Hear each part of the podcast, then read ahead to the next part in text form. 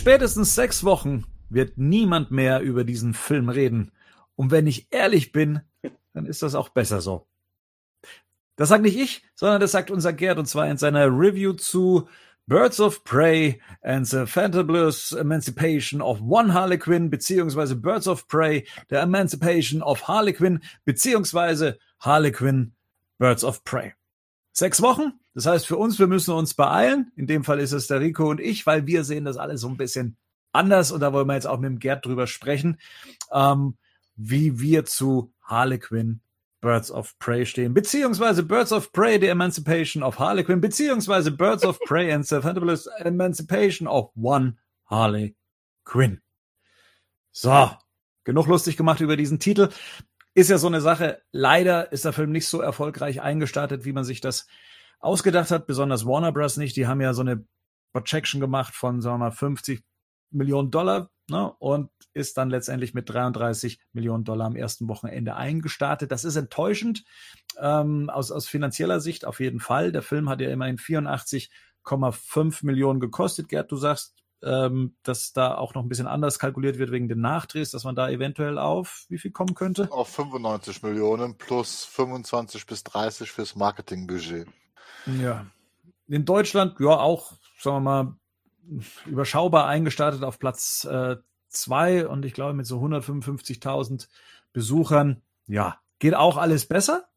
Ähm, und da fragt man sich dann schon, was, was da schiefgelaufen ist. Liegt es am Film? Liegt es eventuell am Marketing? Liegt es eventuell, wie sich jetzt Warner Bros. dann wahrscheinlich gedacht hat, am Titel? Das werden bestimmt irgendwelche Analysten gesagt haben. Hier, ähm, Birds of Prey, ne, weiß ich nicht. Harlequin ist dann doch der etwas stärkere Titel, der ziehen könnte. Aber Rico, ich glaube, die Entscheidung kommt ein bisschen spät, oder? Ja, also während der, der Film im Kino kommt, den Namen zu ändern, weiß ich, ob das so sinnvoll ist.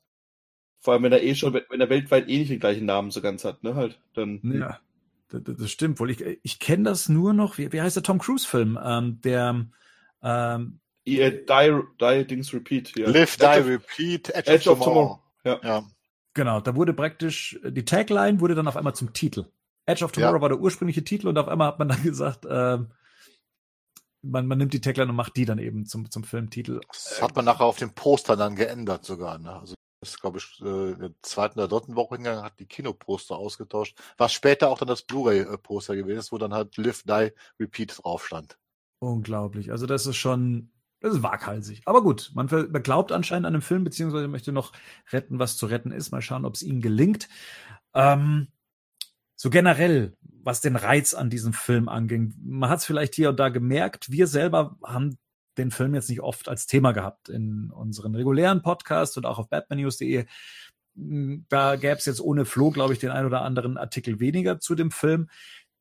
Was sich aber so gar nicht mal so absichtlich passiert ist, sondern einfach, weil es vom Grund auf wenig Interesse unsererseits gab. Ne? Kann, kann, ich das so sagen? Also wie, wie war das ja. bei euch, als es dann aufkam, dass nachdem man darüber gesprochen hatte, dass es einen, eventuell einen Joker-Film gibt, dass es eventuell einen Harley-Film gibt, dass es eventuell einen Joker versus Harley-Film gibt, dass es einen Gotham City Sirens-Film gibt, aber letztendlich dann eben ein Birds of Prey-Film draus wurde. Ja, ja, kann man so sagen. Mhm. Wir hatten ja, glaube ich, sogar einen Podcast einmal sogar das Thema kurz gehabt, wie über die Nachdrehs berichtet worden ist. Mhm. Und glaube ich, da waren wir ja auch alle einhellig der Meinung, dass das Ganze, sich das Ganze nicht so dolle anhört, was da passierte. Ist Besonders, im genau. halben Jahr gewesen oder so. Da, da, haben wir drüber gesprochen, dass, dass wir da wieder an einem Punkt waren, dass Figuren so verändert werden, äh, dass man gleich eigentlich andere Figuren hätte einsetzen können. Ähm, genau. Das ist natürlich das, was man aus diesen, aus diesen Reaktionen rausgelesen hat, wobei man schon das Gefühl hatte, der Film kam recht gut an, aber Warner Bros. dementsprechend auch nochmal, sagen wir hier und da die Schere ansetzen wollte. Man, man sollte nicht vergessen, dass es auf IMDb der äh, Meisterwahl Film 2020 war, ne? Ist das so? Ja. Das war der Most Anticipated Movie of 2020. Okay. Ja. Wirklich, also es ist kein Witz. Das, nee, nee, das, das stimmt. Das was sich überall drüber lustig gemacht. Und das ist wirklich spannend, weil wir haben uns schon drüber unterhalten, ähm, inwieweit hat der Film denn jetzt auch was ausgelöst?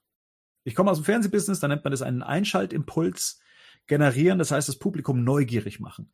Und Neugier schafft man meistens, wenn ein Produkt relevant ist für jemanden. Und wenn man dazu auch noch die passende Kampagne fährt, die einen dann eine gewisse Vorfreude auf etwas ähm, generieren lässt. Und, und das ist etwas, was zumindest bei mir überhaupt nicht funktioniert hat.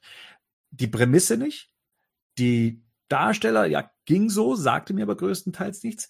Die ersten Bilder, die wir gesehen haben, die ersten Bewegtbilder, ihr könnt euch noch an diesen Kostümtest erinnern, ne? das Design ja. des Films, die ersten Aufnahmen, der erste Trailer, die ersten Poster und dann auch der finale Trailer. Okay, der hat sogar noch ein bisschen versucht, Story zu erzählen, aber nichts davon.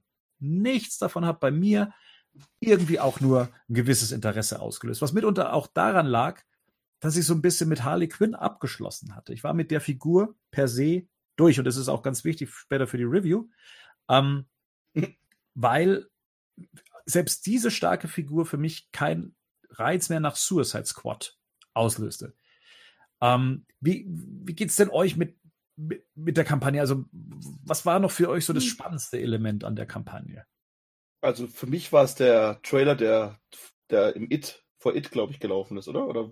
Genau, es war vor It, ja. Ja, genau. Und wo dann halt man halt am Anfang denkt, das wird der neue Trailer zu It 2. Und dann kommt Harley Quinn und schlägt irgendwie Luftballons kaputt. Das fand ich noch irgendwie witzig.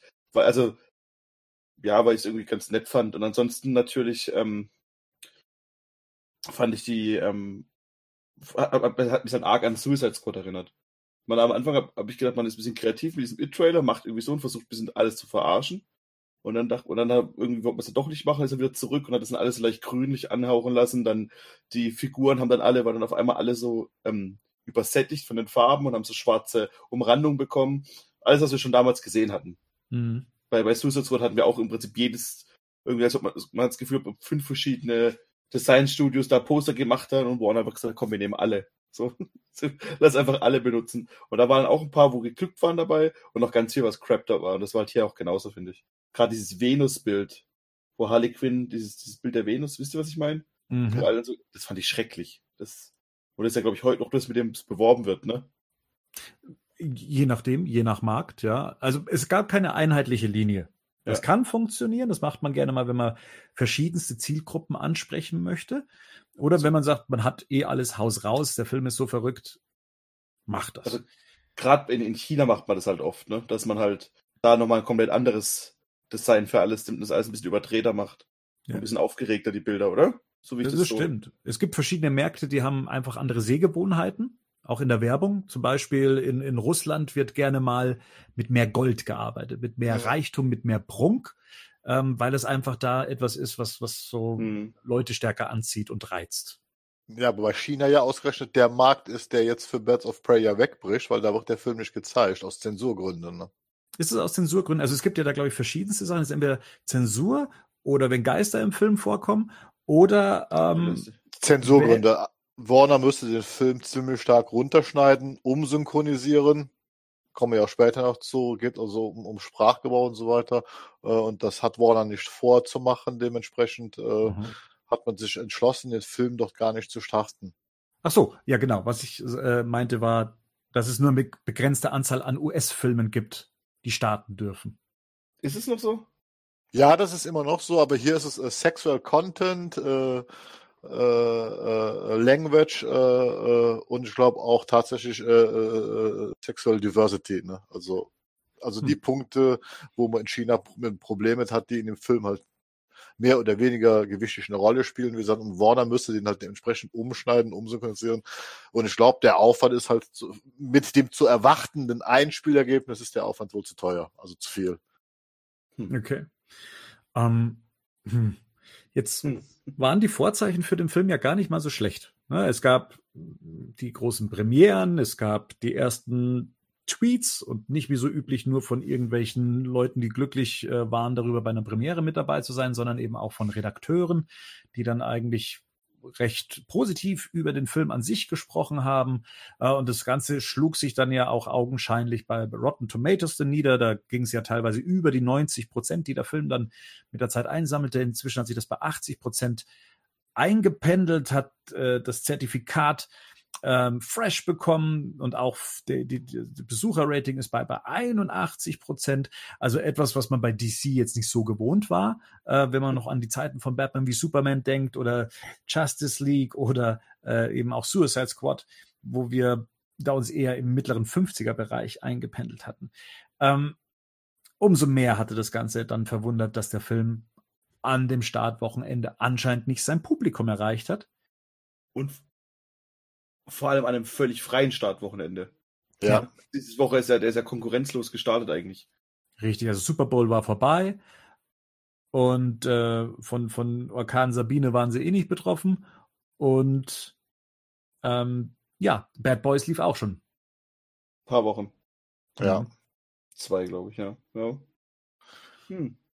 Gut, was wir äh, jetzt da vielleicht so sagen können äh, zu Rotten Tomatoes, inzwischen sind wir bei 319 Kritiken bei Birds of Prey, sind bei 79 und davon sind 66 sogenannte Rotten, der Rest ist halt positiv, also fresh in Anführungsstrichen, was aber interessant ist und ich glaube, das ist vielleicht ein kleiner Punkt zumindest, der uns Nerds betrifft. Die Top-Critics von den Nerd-Seiten wie Grace Randolph, John Campea, Collider und so weiter sind aber ausgerechnet die, die den Film schlecht bewerten. Also da, wo ich von ausgehe, dass viele Comic-Fans diese Kritiken sich anschauen und durchlesen, die sind durch die Bank weg in den Vereinigten Staaten negativ. Und zwar wirklich negativ. Wahre Klasse erkennt halt nicht jeder. Ja. Nein, aber es könnte ein Grund sein, um, um Leute, also ich sag mal auch Fans abzuschrecken, weil wenn, wenn ich als Fan äh, auf so Seiten gehe und mich danach richte und die mir alle sagen, dass die Grace Randolph ja noch Comic-Autorin ist, eine Bekannte, ne? Und John Campea, der wirklich eine ganz große Nummer in dem Bereich ist, wenn der, wenn die mir schon sagen, ja, der Film ist nicht so prall, dann kann das mit ein Grund sein, warum die Leute dann vielleicht an dem, an dem Wochenende, wo sonst kein toller Film gestartet ist, den sich halt auch nicht anschauen wollen. Ja, also ich bin ja die YouTube-Kraft und so weiter und Influencer-Kraft und so weiter mal dahingestellt. Ich sag immer noch, das ist auch Marketingarbeit. Ne? Das ist ja. auch, da, da muss mehr drin sein als das, das sind Zahlen von, von Dark Phoenix, den X-Men-Film, hm. den keiner gesehen hat. Ja, der, der, lag ein bisschen drunter am Startwochenende als der jetzt. Wirklich äh, schlecht ist. Ja, wirklich. Also wow. Ja, ja, wow. Und da muss, man muss an der Zielgruppe vorbeigelaufen sein. Ich meine, das R-Rating ist auch so eine Sache. Wenn man sich anschaut, Harlequin, eh der tragende Charakter des Films und das Aushängeschild des Films ist wohl eine Figur, die für ein jüngeres Publikum halt sehr attraktiv ist und die können dann nicht in den Film rein. Ähm, da hat man sich vielleicht auch ein bisschen zu viel gewagt, wobei ich meine, dass dem Film das R-Rating eigentlich ganz gut steht. Ähm, ich glaube, der ein oder andere. Er hat es zumindest verdient. Die ein, die ein oder andere Szene wäre sonst nicht möglich gewesen. Ja, ist teilweise recht hart, aber ich finde, da, da gibt es dann eben die Momente in dem Film. Naja, lasst uns später über den Film sprechen. Ähm, lasst uns erstmal drüber sprechen, wie, wie ihr zu den Figuren steht, also zu den Comic-Figuren, weil es Harley Quinn kann man mögen, muss man aber nicht. Man kann mit der Figur vielleicht auch gar nichts anfangen und vielleicht kennt man sie auch nur in einer bestimmten Interpretation. Fangen wir doch mal bei Rico an. Harley Quinn ist für dich äh, eine Zeichentrick-Serienfigur eine, oder eine Computerspielfigur also, oder tatsächlich Margot Robbie aus Suicide Squad? Also allgemein gesagt kann man wahrscheinlich für mich eher sagen, dass es eine mal mehr oder mal weniger nerviger Sidekick vom Joker für mich ist. Das klappt manchmal besser. Also ich, klar, ich kenne es so wie ihr wahrscheinlich aus der Animated Series. Bei, bei den Arkham-Spielen fand ich sie teilweise immer ein bisschen nervig. Auch liegt auch an, ich glaube, wie hieß sie, Tara Strong, die sie, glaube ich, synchronisiert. Mhm. Die dann auch dann diese nervige Stimme hat im Englischen, die sie auch im, der Animated Series schon synchronisiert hat. Und dann äh, hat man sie natürlich das erste Mal auf der großen Leinwand in ähm, Suicide Squad gesehen. Und ich habe mich immer eigentlich schon gefragt, auch bei Suicide Squad, ich mag Margot Robbie. Wir haben damals sie irgendwie so Berliner Göre genannt, ihr Outfit, ne? Yeah. Das hast du, glaube ich, gesagt, Bernd. Mhm. Und das, ich fand das eigentlich damals alles recht cool, bevor wir den Film gesehen Im Film selber waren sie, war sie und Deadshot dann eher mein Highlight vom Film. Aber auch nicht durchgehend. Da gab es mal mehr, mal weniger gute Szenen. Aber generell fand ich ja, es ist halt der, eigentlich der weibliche Joker, hier dann weniger an Birds of Prey, weil es ja schon auch irgendwie jemand ist, für den man auch dann irgendwie im Englischen sagt man, wenn man für jemanden rootet, als wenn man für jemanden ist dann oder der Hauptfigur ist, ist dann im Film weniger so, aber generell habe ich nichts gegen sie. das ist für mich auch nicht kein, keine Hauptfigur, wegen, weswegen ich in einen Film gehen würde, sagen wir es mal so. Okay, Gerd, für dich äh, Harley Quinn nervig oder aus den Comics beliebt? Ähm, das war für mich halt immer nur ein weiblicher Joker. Dann auch so ähnlich wie Rico das sieht, ein nerviger Sidekick. In den Games, äh, ja, da hat er auch recht, da war sie auch teilweise etwas äh, äh zu nervig, also äh, zu omnipräsent, äh, wobei mir durch die Games klar wurde, dass diese Figur inzwischen sehr beliebt ist. Also ansonsten hätte die ja nicht diesen hohen Stellenwert in den Games bekommen. Ja, da kam Suicide Squad raus. Äh, wie gesagt, ich bin ein großer Fan von Margot Robbie. Äh, ich bin zum Beispiel ein Riesenfan von ihrer äh, Darstellung in I, Tonya und ich mag auch tatsächlich, wie sie die Figur darstellt, Harley Quinn.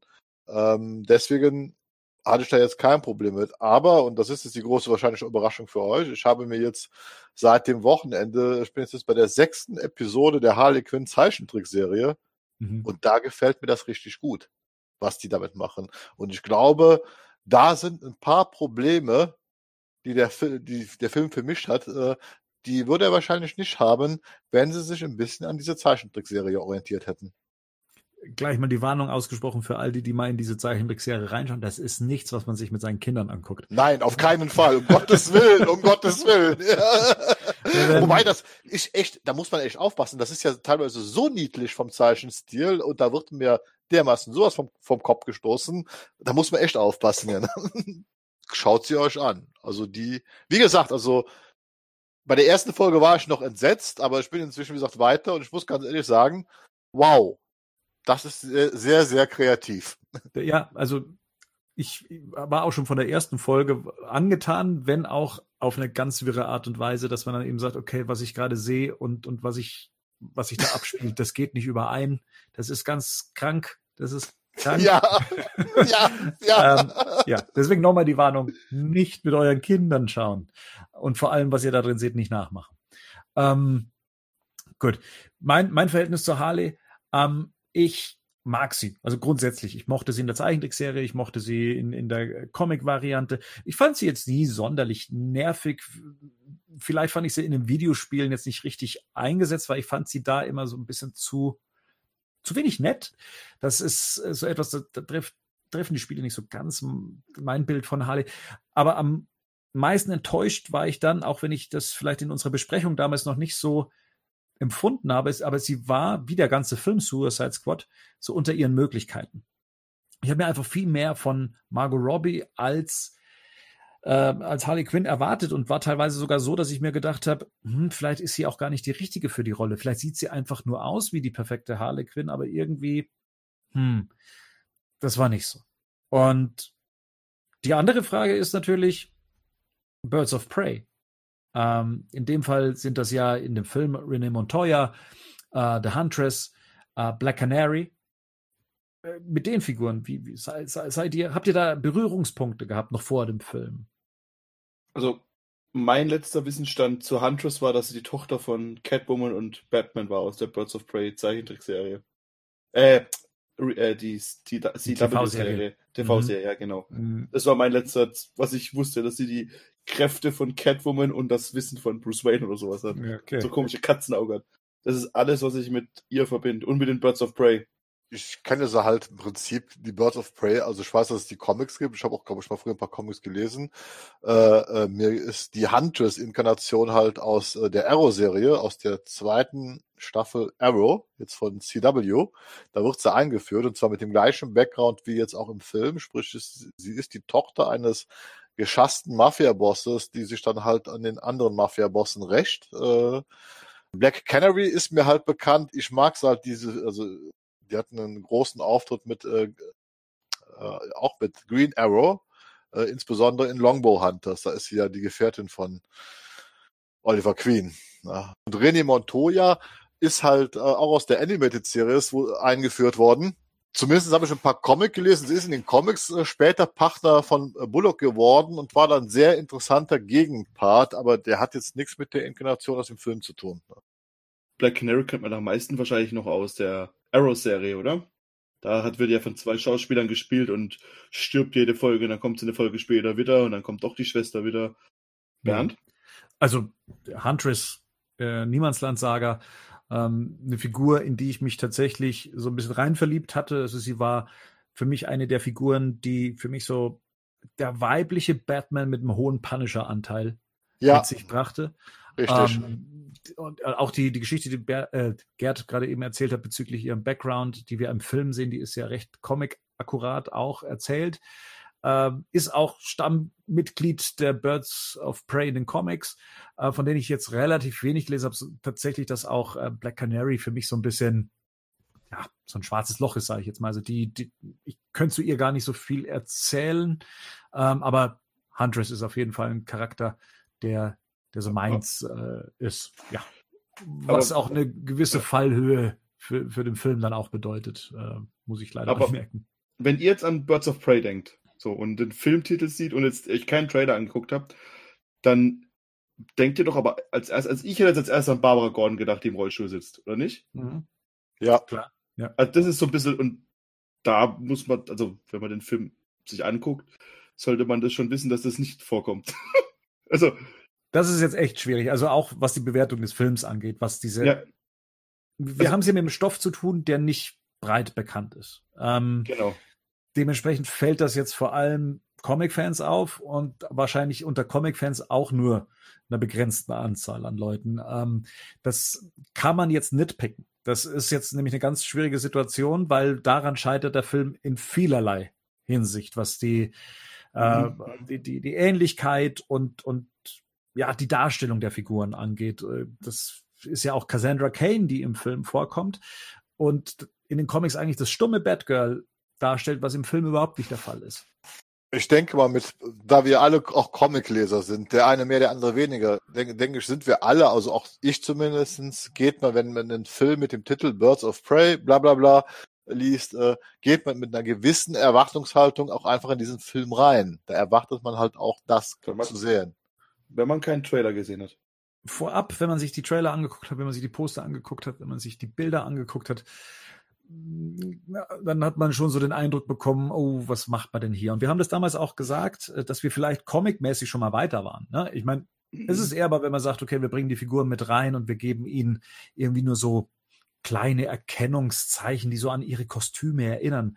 Ähm, aber für mich sah das alles nach nichts aus. Ich, ich, ich, wie gesagt, wir sind schon viel weiter. Wir können inzwischen Comic-akkurate Kostüme zeigen und wir können eigentlich uns auch trauen, recht Comic-akkurat zu sein. Und ich weiß nicht, warum muss auf einmal Cassandra Kane nicht die Cassandra Kane aus den Comics sein? Warum wird sie dann zu irgendeiner Figur, wenn man so möchte? Das war so etwas, was mich vorab schon beschäftigt hatte und genauso was die Charakterisierung von Black Mask anging, der ja hier der ähm, als Gegenspieler auftritt und Sass, der ihm dann an die Seite gestellt wurde. Das, das waren alles so Punkte, die mir vorab überhaupt nicht getaugt haben. Also irgendwann war mir das dann auch alles wurscht und egal und ja. Eben, ja. So. Und dann schreibt der Gerd seine Kritik. das war der erste Bummer. Da habe ich mir gedacht, so, okay. Hm. Gerds Kritik, muss man dazu sagen, spricht ja hauptsächlich von einem mittelmäßigen Film. Liest sich aber viel enttäuschter. Also Gerd gibt sich da sehr enttäuscht mit all dem, was da äh, passiert und was er gesehen hat und, und was aus den Figuren gemacht wurde und kommt dann zur Conclusion, dass der Film eigentlich nur Mittelmaß ist. Und somit hat sich bei mir so eine Stimmung festgesetzt, dass ich gesagt habe, ich habe jetzt erst recht keinen Bock mehr, diesen Film anzugucken. Ähm, also ich hatte vorher schon keinen Bock, dann erst recht nicht und habe mir dann gedacht, okay, jetzt zwingst du dich mal ins Kino, um, damit wir über den Film auch sprechen können. Rico hat sich auch dann gemeldet, hat gesagt, ich opfere mich. Du wolltest ihn auch nicht sehen, ne? Nö, ich hätte gewartet, bis er irgendwann, bis man irgendwann bei iTunes kaufen kann. Oder wenn ich wirklich gar nichts Besseres zu tun gehabt hätte, so, aber ich wollte dich ja nicht allein deinem Leid lassen, dachte, wenn wir beide dann so halb keinen Bock haben, haben wir wenigstens, hat wenigstens eine Person insgesamt dann Bock. so, dann. Ja. Rico, du warst noch vor mir dran, äh, mhm. zeitlich gesehen. Und ich habe ich hab richtig Spaß gehabt mit dem Film. Mhm. Ich hätte es nicht gedacht ab der ersten Minute eigentlich. Ab dem animierten Vorspann. Ja. Da, das erste Lächeln, ich konnte mich dem gar nicht verwehren. Es war einfach super charmant gemacht. Ähm, und so ging es eigentlich fast toujours durch. Dass ich sagen kann, ich habe wirklich Spaß mit dem Film gehabt auf, auf, verschiedensten Ebenen, was die Action anging, was vor allem den Humor anging. Ähm, und das Gesamtpaket hat mir einfach super gut gefallen und ich bin in den Film gegangen, ohne dass ich ihn sehen wollte. Also der Film musste bei mir tatsächlich einiges durchbrechen und das ist innerhalb der ersten paar Minuten dann schon passiert, dass ich gesagt habe, okay, ich lasse mich drauf ein. Ja, ging mir ähnlich. Also kann ich komplett so unterschreiben. Hab dem nichts mehr zuzufügen, außer dass ich auch Spaß hat. Mehrmals auch laut gelacht habe im Kino, weil ich es ja. gerade so absurd fand. Und auch generell finde, dass, also, dass es eigentlich eine, eine tolle Achterbahnfahrt war irgendwie. Ich, ich habe mich dann auch dabei erwischt, wie ich eigentlich ständig gelacht habe, weil ich so, so doof fand. Also der Humor trifft halt genau meinen Geschmack. Ähm, ja. Und er erinnert mich tatsächlich an, äh, wenn ich es jetzt vergleichen müsste, an Dumm und Dümmer. Das ist so die, dieser auf, auf im, im Verbalen ist es irgendwie wie Dumm und Dümmer, wie Mr. Samsonite, wie ein Tic-Tac-Sir, wie ein eben Harley Quinn. Ich hoffe, das ist jetzt kein, kein Spoiler, indem ich sage, äh, sie hat eine Beschwerde wegen, weil sie statt Espresso Espresso gesagt hat. das war so gut. Und ich weiß, was du meinst.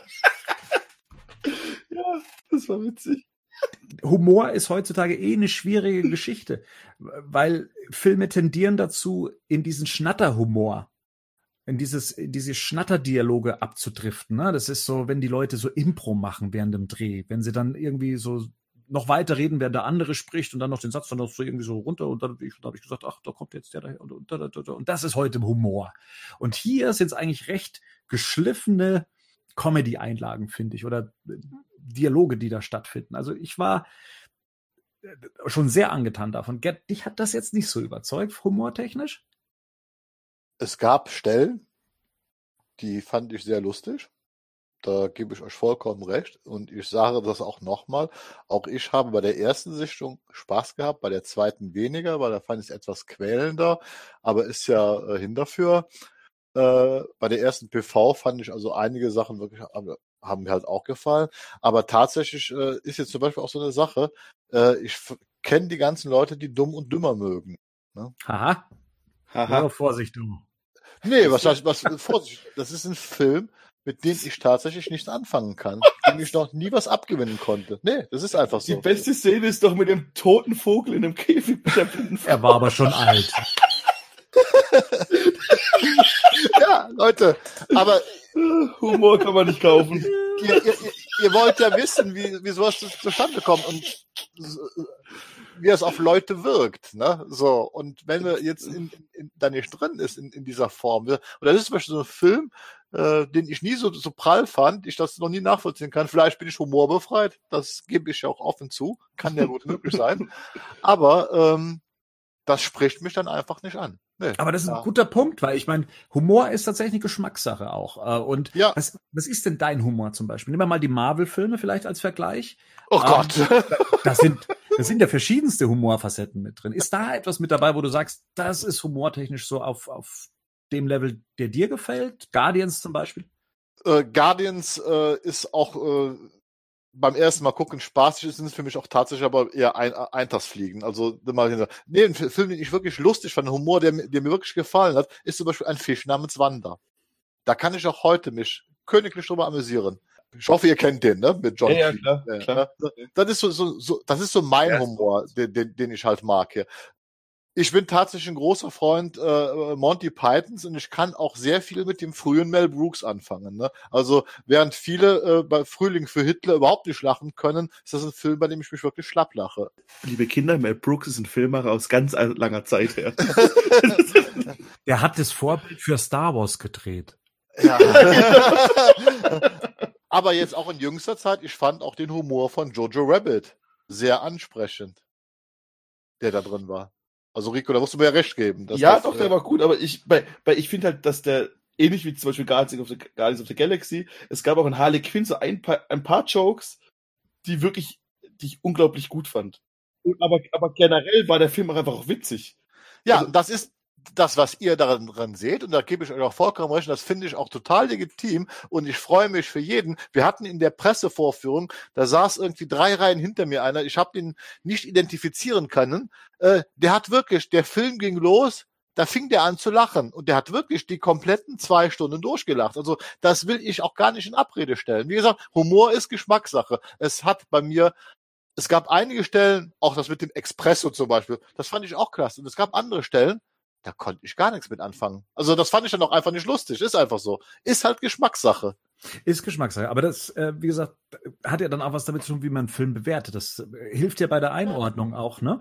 Und wenn, wenn ich so drüber nachdenke, der Humor des Films, und es ist halt auch größtenteils eine Komödie, besonders durch den Charakter von, von Harley Quinn, ähm, das ist halt etwas, was mich auch über viele Sachen versöhnlich drüber gucken lässt. Also alles, was der Film nicht akkurat macht zum Beispiel, ja, weil mich der Film einfach unterhält. Oder um Roger Rabbit zu zitieren, der gesagt hat, manchmal ist Humor das Einzige, was wir haben. Ja, also das Einzige, wie man sich ja. gegen Sachen wehren kann. Und das ist tatsächlich etwas, wenn mich etwas unterhält, dann verzeih ich äh, viel einfacher äh, irgendwelche Unstimmigkeiten oder sowas. Und ich habe mich tatsächlich gestern so, so gut unterhalten gefühlt wie schon länger nicht mehr in einem, in einem Film und ich hätte es ich hätte nicht erwartet. Ich hätte es ehrlich nicht gewartet. Wie gesagt, ich, ich muss auch sagen, Margot Robbie hat mich auch wieder zum Fan ihrer Figur gemacht, die sie da, die sie da drin mhm. verkörpert. Mhm. Ähm, da und, und ich finde die da weitaus besser als in Suicide Squad und sie ja, ist voll. Harley Quinn. Gebe ich dir auch vollkommen recht. Da gebe ich dir vollkommen recht. Das ist auch tatsächlich mein, also wie gesagt, das ist ja eh eine One-Woman-Show. Mhm. Äh, und für mich ist äh, äh, Margot Robbie der strahlende Stern in diesem Film. Das gebe ich also auch unumwunden zu. Wie gesagt, ich bewerte das in vielen Punkten ganz anders. Wie gesagt, das, ich sag mit dem Mittelmaß, meine ich halt einfach, äh, da gibt's andere Sachen. Das hat aber nichts aber, mit Margot Robbie zu tun, zum Beispiel. Mit Margot Robbie hat das am wenigsten zu tun. Aber zum Beispiel auch die Action-Szenen waren so diese Hand-to-Hand und wie die gemacht waren, waren die besten Action-Szenen, die ich seit langem in so einer Art von Film gesehen habe. Also fand ich wirklich richtig, richtig gut. Die haben mir richtig Spaß gemacht zum Angucken und ich hab gerade in einer Comic-Verfilmung hast du sowas ja schon ewig nicht mehr gesehen. Ja, hätte ich auch gerne von mehr gesehen, vor allen Dingen, weil sie ja den richtigen Mann als Second Unit Regisseur hatten. Sie hatten ja Chad Stahelski, den Regisseur von John Wick 2 und 3, der das ja alles inszeniert hat. Den haben sie aber erst zum Schluss machen lassen, nachdem sie bei den Testvorführungen festgestellt hatten, dass es zu wenig Action waren. Das hätten, den hätten sie viel früher dran lassen müssen, um den Film durchzuführen, weil die Action, die drin ist, habe ich auch in meinem Review geschrieben, die ist 1A, aber sie ist mir zu wenig. Das finde ich nicht. Ich fand, die war genau, genau richtig. Also ich hatte jetzt mit der Action auch nicht das Problem, dass sie jetzt zum Beispiel aufgesetzt oder ein, nachträglich eingesetzt Null. wirkt. Ähm, ich hatte generell einen recht runden Eindruck von dem Film, dass es einer der wenigen ja, aktuellen DC-Filme ist, wo man nicht das Gefühl hat, da wurde noch mal nachträglich irgendwo rumgefeilt oder irgendwie was umgedreht und sowas, wie es bei Suicide Squad eben der Fall war, dass da eine, eine Trailer-Agentur den Film umschneidet, damit er so ein bisschen peppiger wird. Das war jetzt hier schon eher das Konzept. Also er hat ja viele Einflüsse von Suicide Squad übernommen, die hier einfach mhm. viel besser funktionieren in seinem Gesamtkonzept, finde ich. Wie gesagt, positive Punkte haben für mich den Film über, über viele Sachen hinwegsehen lassen. Wenn ich jetzt Sachen kritisieren würde, und da gibt's bei dem Film tatsächlich einiges, ja, ähm, wo, wo man sagen könnte, ach komm, das ist jetzt, da, da hat er seine Schwächen. Irgend, irgendwo geht dem Film dann auch mal ein bisschen die Puste aus, um dann wieder äh, zu, zur Form zu finden. Und da müssten wir jetzt in den Spoilerbereich, glaube ich, dann wechseln. Ja. Aber wie gesagt, grundsätzlich, ich kam super unterhalten aus dem Film raus und war, ja, ich habe mich nicht geärgert, den Film gesehen zu haben. Und im Gegensatz zu, zu einigen anderen Filmen der letzten Zeit habe ich da auch Bock drauf, den Film eventuell nochmal zu sehen. Ja. Ja, vollkommen. Geht mir genauso. Gerd hat ihn eh schon zweimal gesehen. Ja, ich hatte einmal, wie gesagt, PV in Englisch und wollten halt auch mal auf Deutsch sehen. Äh, wie hast du gesehen, ähm, Rico, in, auf Englisch? Englisch, Englisch, okay. ja. Ich habe auf Deutsch gesehen. Muss auch hier nochmal lobend Warner erwähnen, die tatsächlich alles eindeutschen. Also jede Einblendung. Also deutsche Texteinblendung, okay, das wollte ich dich eben noch gefragt haben. Hat der deutsche Texteinblendungen? Deutsche Texteinblendungen, auch wenn was geschrieben wird, wird das dann in Deutsch geschrieben. No? Bei Joker war das auch der Fall. Da stand auf der Karte äh, die, die Sache Deutsch drauf. Ähm, da ja, investieren die tatsächlich was. Siehst du halt nur im Kino so, ne? Später in der auf der Veröffentlichung beim Streaming und auf der Blu-ray und so weiter gibt's halt das US-Master und dann profitierst du nicht mehr davon. Na gut, wollen wir in die Spoiler-Sektion rüberwechseln? Oder gibt es etwas zu sagen, was ihr den spoilerfreien Zuhörern nur mitgeben wollt? Schaut ihn euch an. Bildet euch eure eigene Meinung. das, das sowieso, das erwarte ich eigentlich grundsätzlich. wie es bei Komödien ist, äh, wie schon gesagt, wahrscheinlich tatsächlich Geschmackssache. Ob man sich von sowas gut unterhalten fühlt oder nicht, oder ob man dann zu, sagen wir mal, dadurch, dass der Humor nicht äh, wirkt, man auf ganz andere Sachen achtet, die dann daraus auch gar keine Komödie mehr eventuell machen, weil sie einem äh, den, eigenen Humorgeschmack nicht trifft. Mal gucken, vielleicht ist in der Spoiler-Review noch was anderes zu finden. Da würde ich sagen, Feuer frei. Lasst uns über die Figuren sprechen im, im ersten Moment. Wir haben hier, ähm, wie, wie, schon gesagt, Harley Quinn, die ich großartig fand. Ähm, so eine Szene, die für mich klar gemacht hat, was das für ein Charakter ist. Ich meine, sie ist ja ein Cartoon in diesem Film. Ne? Sie ist ja selbst mhm. in dieser überzeichneten Welt, ist sie ja nochmal ein Cartoon. Und es gibt diese eine Szene, wenn sie im Knast ist und äh, dann auf diese Schalttafel einschlägt. Habt ihr die vor, vor Augen? Da, da ist, ist ja dann im, im Knast und möchte ja Cassandra Kane dann befreien. Und sie schlägt dann auf diese auf diese Tastatur ein. Und die macht das mit einer Gewalt und mit einem, in einer Schnelligkeit. Das, das, das der Moment für mich war, wo ich gesagt habe, die Frau hat einfach diese, diese Rolle in sich aufgesogen. Das ist einfach Harley Quinn. Ich sehe da keine Margot Robbie. Ich sehe da tatsächlich nur noch Harley Quinn. Auch diese Ambivalenz, die sie die ganze Zeit hat, diese eigentlich immer, eigentlich ist sie die ganze Zeit mal recht goldig und witzig und dann auf einmal verfüttert sie irgendwie einem, dem, dem, dem Bruce. Tierhalter, genau, so. Bruce. Übrigens muss ich jedes Mal lachen, wenn, weil Harley Quinn meine Idee geklaut hat, ihr Tier zu benennen. Harley Quinn hat ihr Tier Bruce, nach, ne? nach Bruce Wayne benannt, sagt sie ja sogar. nach dem Snobby Millionär oder irgendwie so, sagt sie doch. Ja, und, und einmal verfüttert sie ihm dann irgendwie einen Fuß von, dem, von irgendeinem Tierhändler und im nächsten hockt sie irgendwie da und ist total traurig wegen irgendwas anderem, wegen irgendwas dumm. Also das war schon. Ja, ich fand tatsächlich.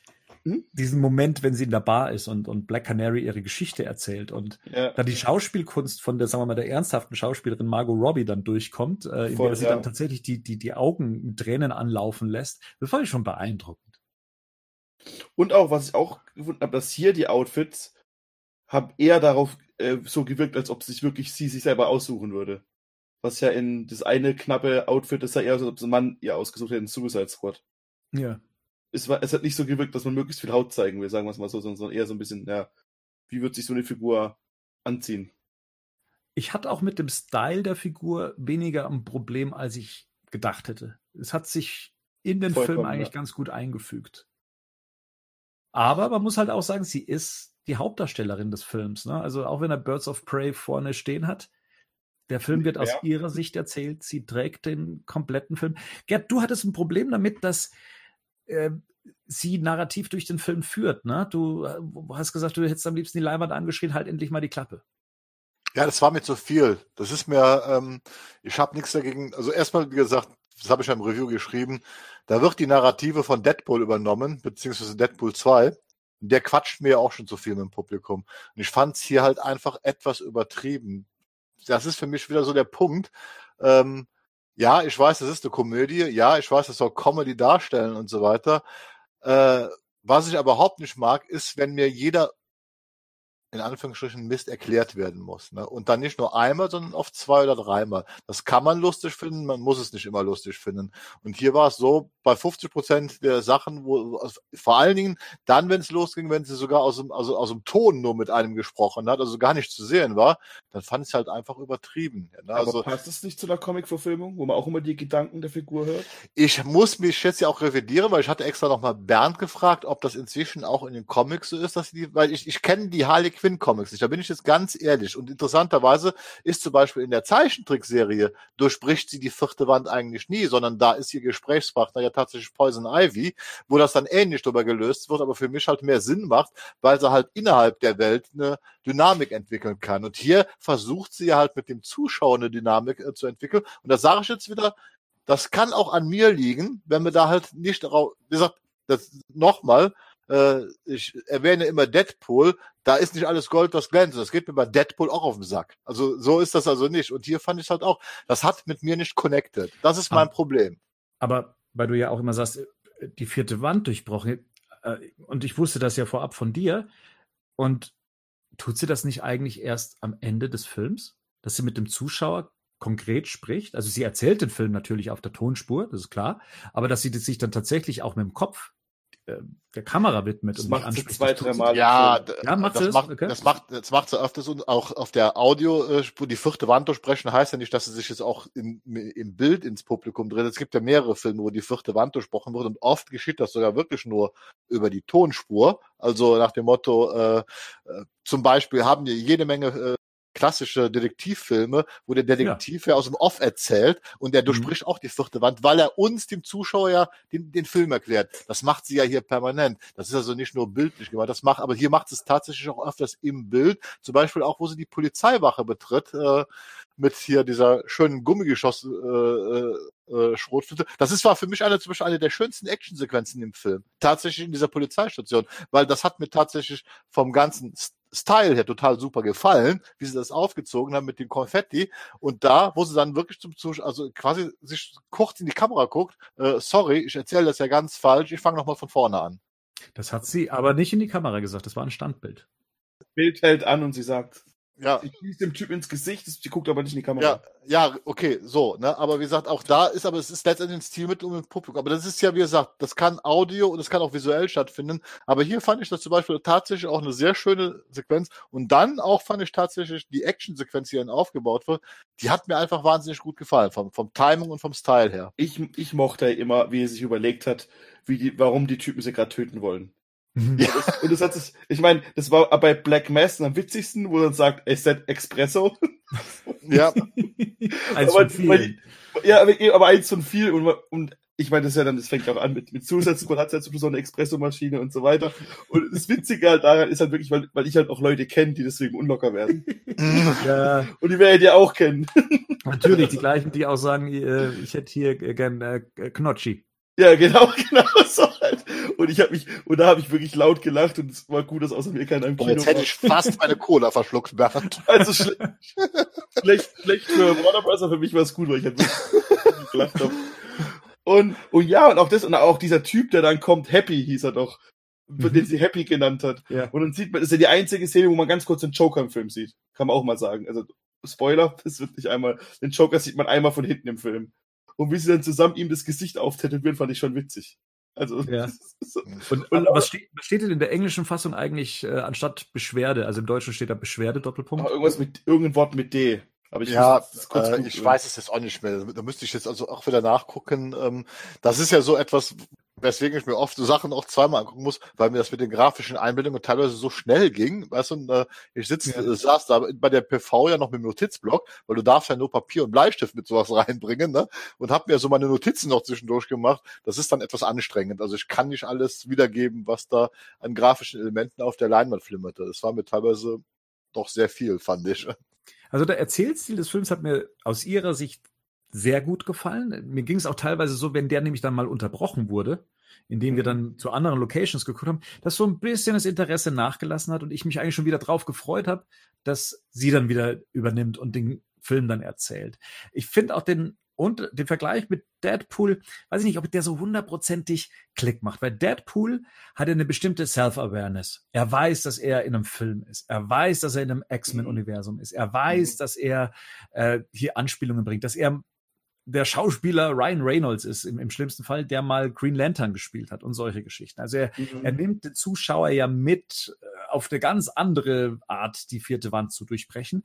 Das macht ja jetzt Harley Quinn nicht. Ne? Sie bleibt ja schon in sich. Sie erzählt also innerhalb dieser Story. Sie ist sich nicht dessen bewusst, dass sie Ich glaube, Ah, es geht aber um die Erzählstruktur. Es ist eher so wie Ferris Bueller, finde ich. Ja, ich glaube, Mhm. es ist aber eher die Okay. Erzählst ja, es ist aber eher die Erzählstruktur. Äh, Das ist, glaube ich, was ich auch in meinem Review nicht deutlich wirklich rausgearbeitet habe.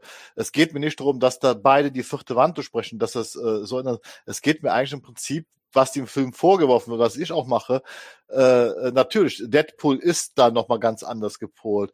Aber Birds of Prey übernimmt tatsächlich sogar vom Timing her die Erzählstruktur von Deadpool 1 und insbesondere sogar Deadpool 2. Sprich, er hat ungefähr die gleichen Minutenpause, wann die Rückblenden anfangen, wann wie was geschieht. Und ich glaube, das ist das, was also ich zumindest dem Film eher vorwerfe. Wie gesagt, eine vierte Wand durchbrechen ist kein keine Deadpool-Erfindung und auch, ging mir auch bei Deadpool tatsächlich öfters auf den Sack, als man eigentlich äh, annehmen sollte, weil auch da hätte ich am liebsten oft mal gebrüllt, halt die Fresse, Typ, jetzt reicht es irgendwann, äh, äh, macht mal den, äh, macht mal den Film, solche Filme nicht mehr angucken vielleicht.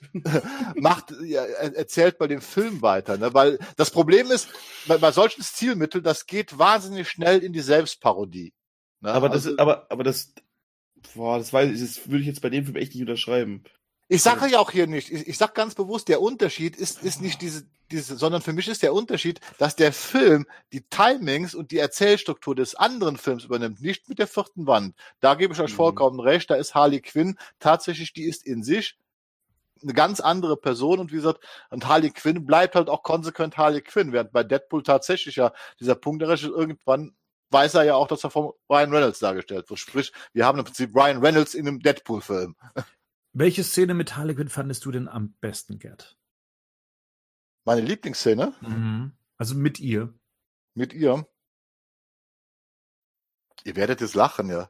Äh, mir hat tatsächlich die Marilyn Monroe Gesangsnummer am besten gefallen. Ja. Also, ah, das könnte aber einfach auch dann liegen, ich bin ein großer Marilyn Monroe-Fan, ne? Also, mhm. äh, und für mich ist Margot Robbie von ja, ich, muss, ich muss jetzt wieder aufpassen, man muss ja aufpassen, was man sagt. Äh, äh, äh, ich finde, das ist eine sehr schöne Frau, äh, die begnadetes Talent hat. Und was ich die, der Frau einfach auch zugute halte in diesem Film, ist, dass die eine unendliche Bandbreite an Emotionen, Facetten abliefert. Wie gesagt, das ist eine One-Woman-Show hier. Und da bin ich auch voll bei euch. Äh, das liebe ich an dem Film. Also wenn, wenn es einen Punkt gibt, den ich an dem Film wirklich liebe, dann ist es tatsächlich Margot Robbie in ihrer Rolle. Mhm.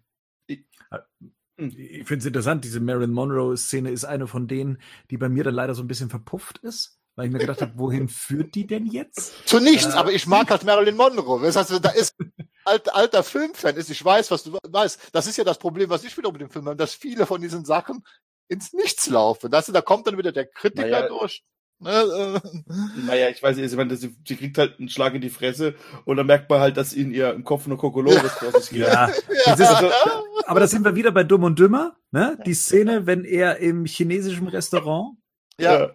dann äh, mit gegen den Koch kämpft und ihm das Herz rausreißt und ja. durch die Scheibe fliegt, die nicht da ist und ach toll. Herrlich ich glaube, das ist, äh, wo man einfach wieder merkt, wie wir unterschiedlich Filme sehen und so weiter. Und was bei uns Emotionen auslöst, ist auch, wie gesagt, wie du, du sagtest, du fandst das jetzt gar nicht so prall.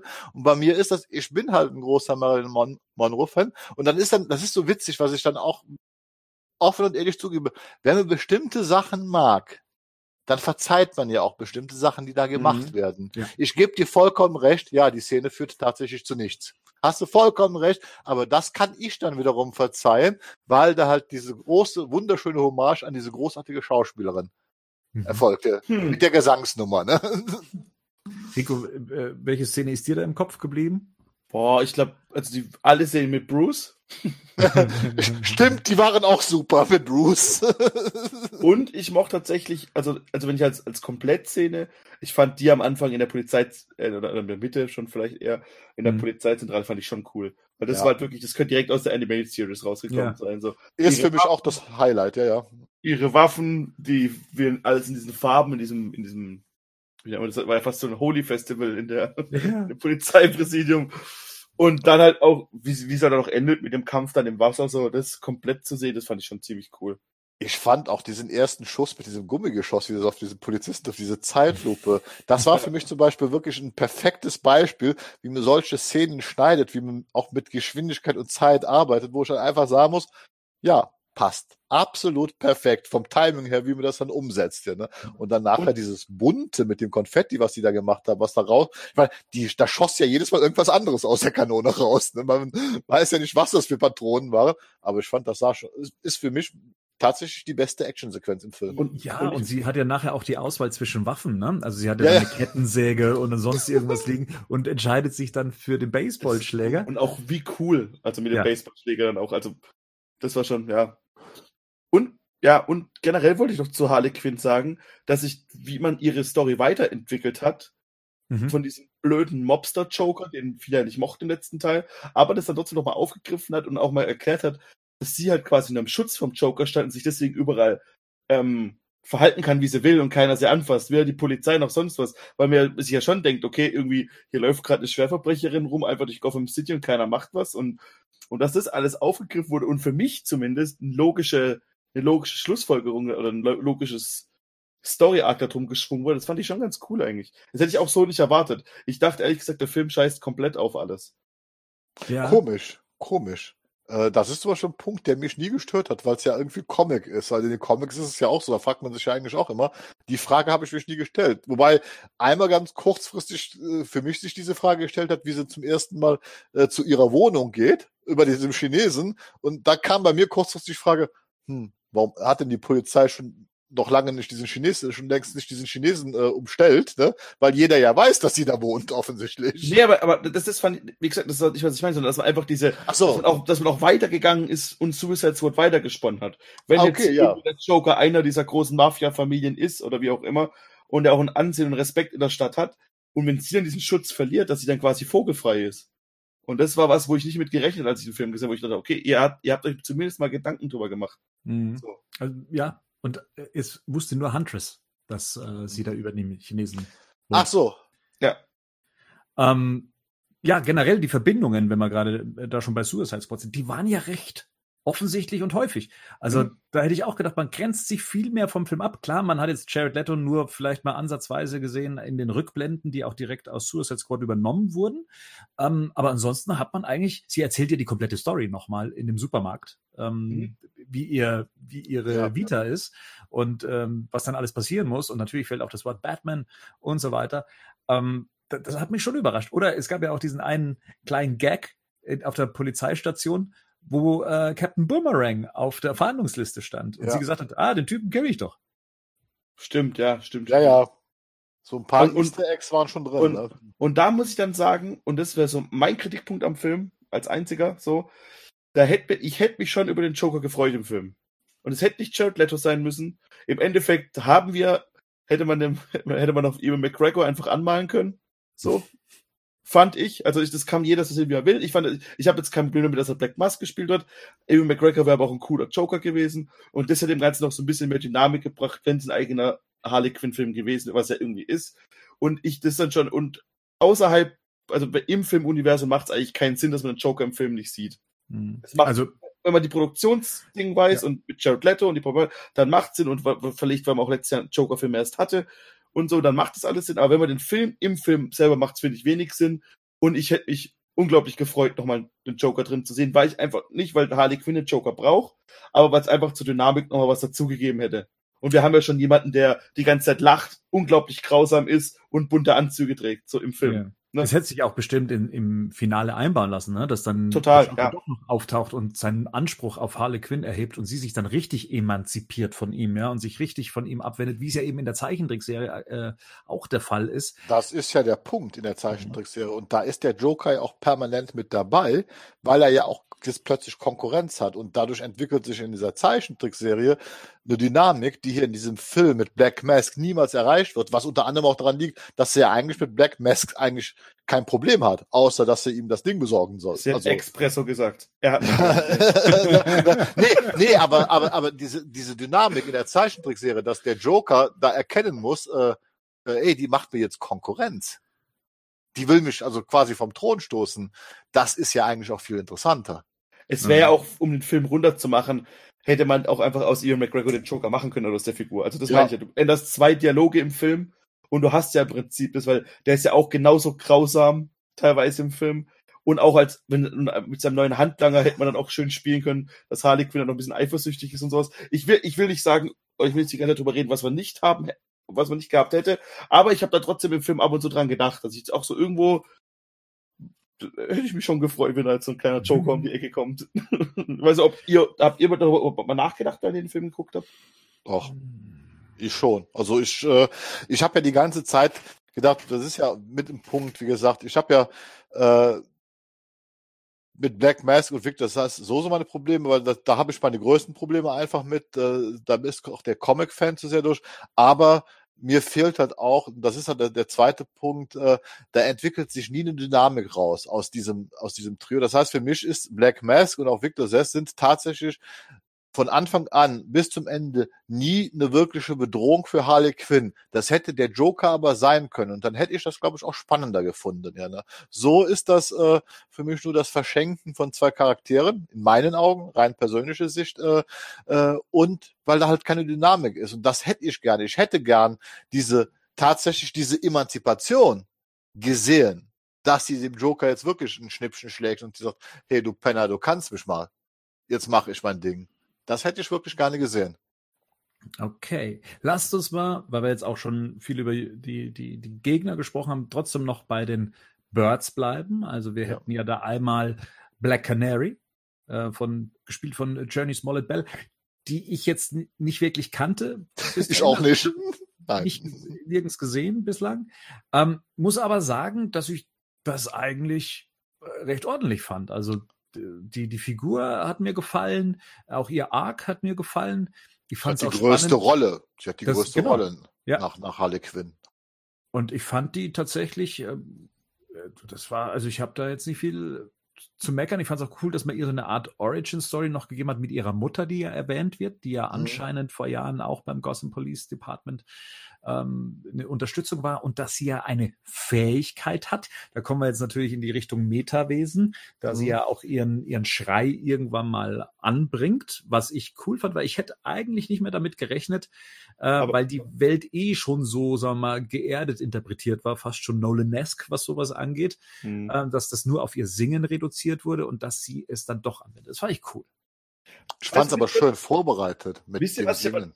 Genau, also ich fand erstmal wieder, war das cool vorbereitet, aber wisst ihr, wie ich es noch ein bisschen besser gefunden hätte? Hätte ja. sie beim Singen kein Mikrofon in der Hand gehabt. Okay. Ja, ja, ja stimmt. Wisst ihr, was ich meine? So, dann hätte sie ein bisschen, dass man, dass sie ohne Mikrofon quasi singt und den ganzen Raum beschallen kann. Das hätte ich noch ein bisschen cooler gefunden, weil dann hätte es, aber generell, es wird ja voll oft, ähm, also ich habe ein, zwei Mal schon gelesen, dass man sich dann darüber beschwert, dass man ihre, dass ihre Kräfte aus Nichts kommen. Stimmt und, nicht. und genau in dem Moment sagt ja auch Harley Quinn eigentlich, ähm, I told you she has a killer voice oder irgendwie ja. sowas sagt sie dann im Mörderstimme im Deutschen. Ja, genau. Und ich fand es auch super cool. Ja, ich fand es auch. Ich fand auch gut, dass es nicht zu inflationär benutzt wird, weil es davor hat sie auch meiner Ansicht nach ähm, es nicht gebraucht, weil man sieht ja auch, dass es ihr schwerfällt, das einzusetzen und sie sehr, sehr gut kämpfen kann. Ne? Mhm. Also, ja.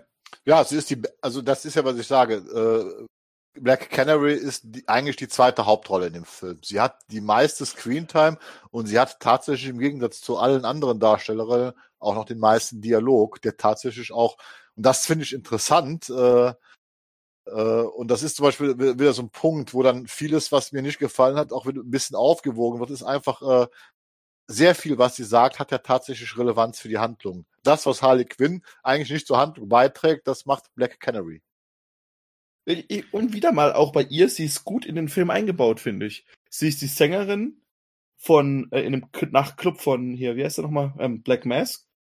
Roman Sionis. Roman Sionis, oh. der Name, mein Gott. Ich finde ihn nicht schlimm. Ich finde ihn eigentlich ganz cool. Nein, mit dem Aussprechen. Ich habe halt ein Problem im Aussprechen von dem Namen. Ach was? Ach was? Und in einem Nachtclub und dann ist, und dann sieht, guckt er aus dem Fenster raus in seinem Morgenmantel und sieht, wie sie halt die paar Typen vertrifft und sagt, komm, ich brauche eh neue Fahrer. Mein alter Fahrer hat irgendwie gerade gebrochene Beine. Auch eine sehr harte Szene übrigens, fand ich. Ja. Und ja, und dann, und dann wird, und dann, das passt irgendwie alles ganz gut zusammen. Ich finde es wirklich so ganz so konstruiert, wie man das vielleicht hätte machen können. Das ist mit den gebrochenen Beinen bei der Pressevorführung, glaube ich, waren dann alle anwesenden Pressevertreter hellwach, weil das ja relativ sehr schnell am Anfang passiert. weil wie das kam, glaube ich, haben alle erstmal ganz blöde geschaut hier. Ne? Also auch ich war so, so, wupp, wohin, was kommt denn jetzt hier? Ne? Ja, aber da muss ich auch nochmal sagen, da gab es diese eine Szene auch mit Harley, die dann dem einen Gangster, ich glaube, das ist dann auch ähm, auf der Polizeiwache, beide Beine wegschlägt. Ähm, weiß nicht, ob ihr oh, die vor ja. Augen habt. Ja, also, mit Baseballschläger. Ja, da wo ich mir so gedacht habe, also da, da bleibt einem das, das, Lachen ja im Hals stecken. Ne? Es ist ja gleichzeitig, möchtest du lachen und gleichzeitig ist es uff.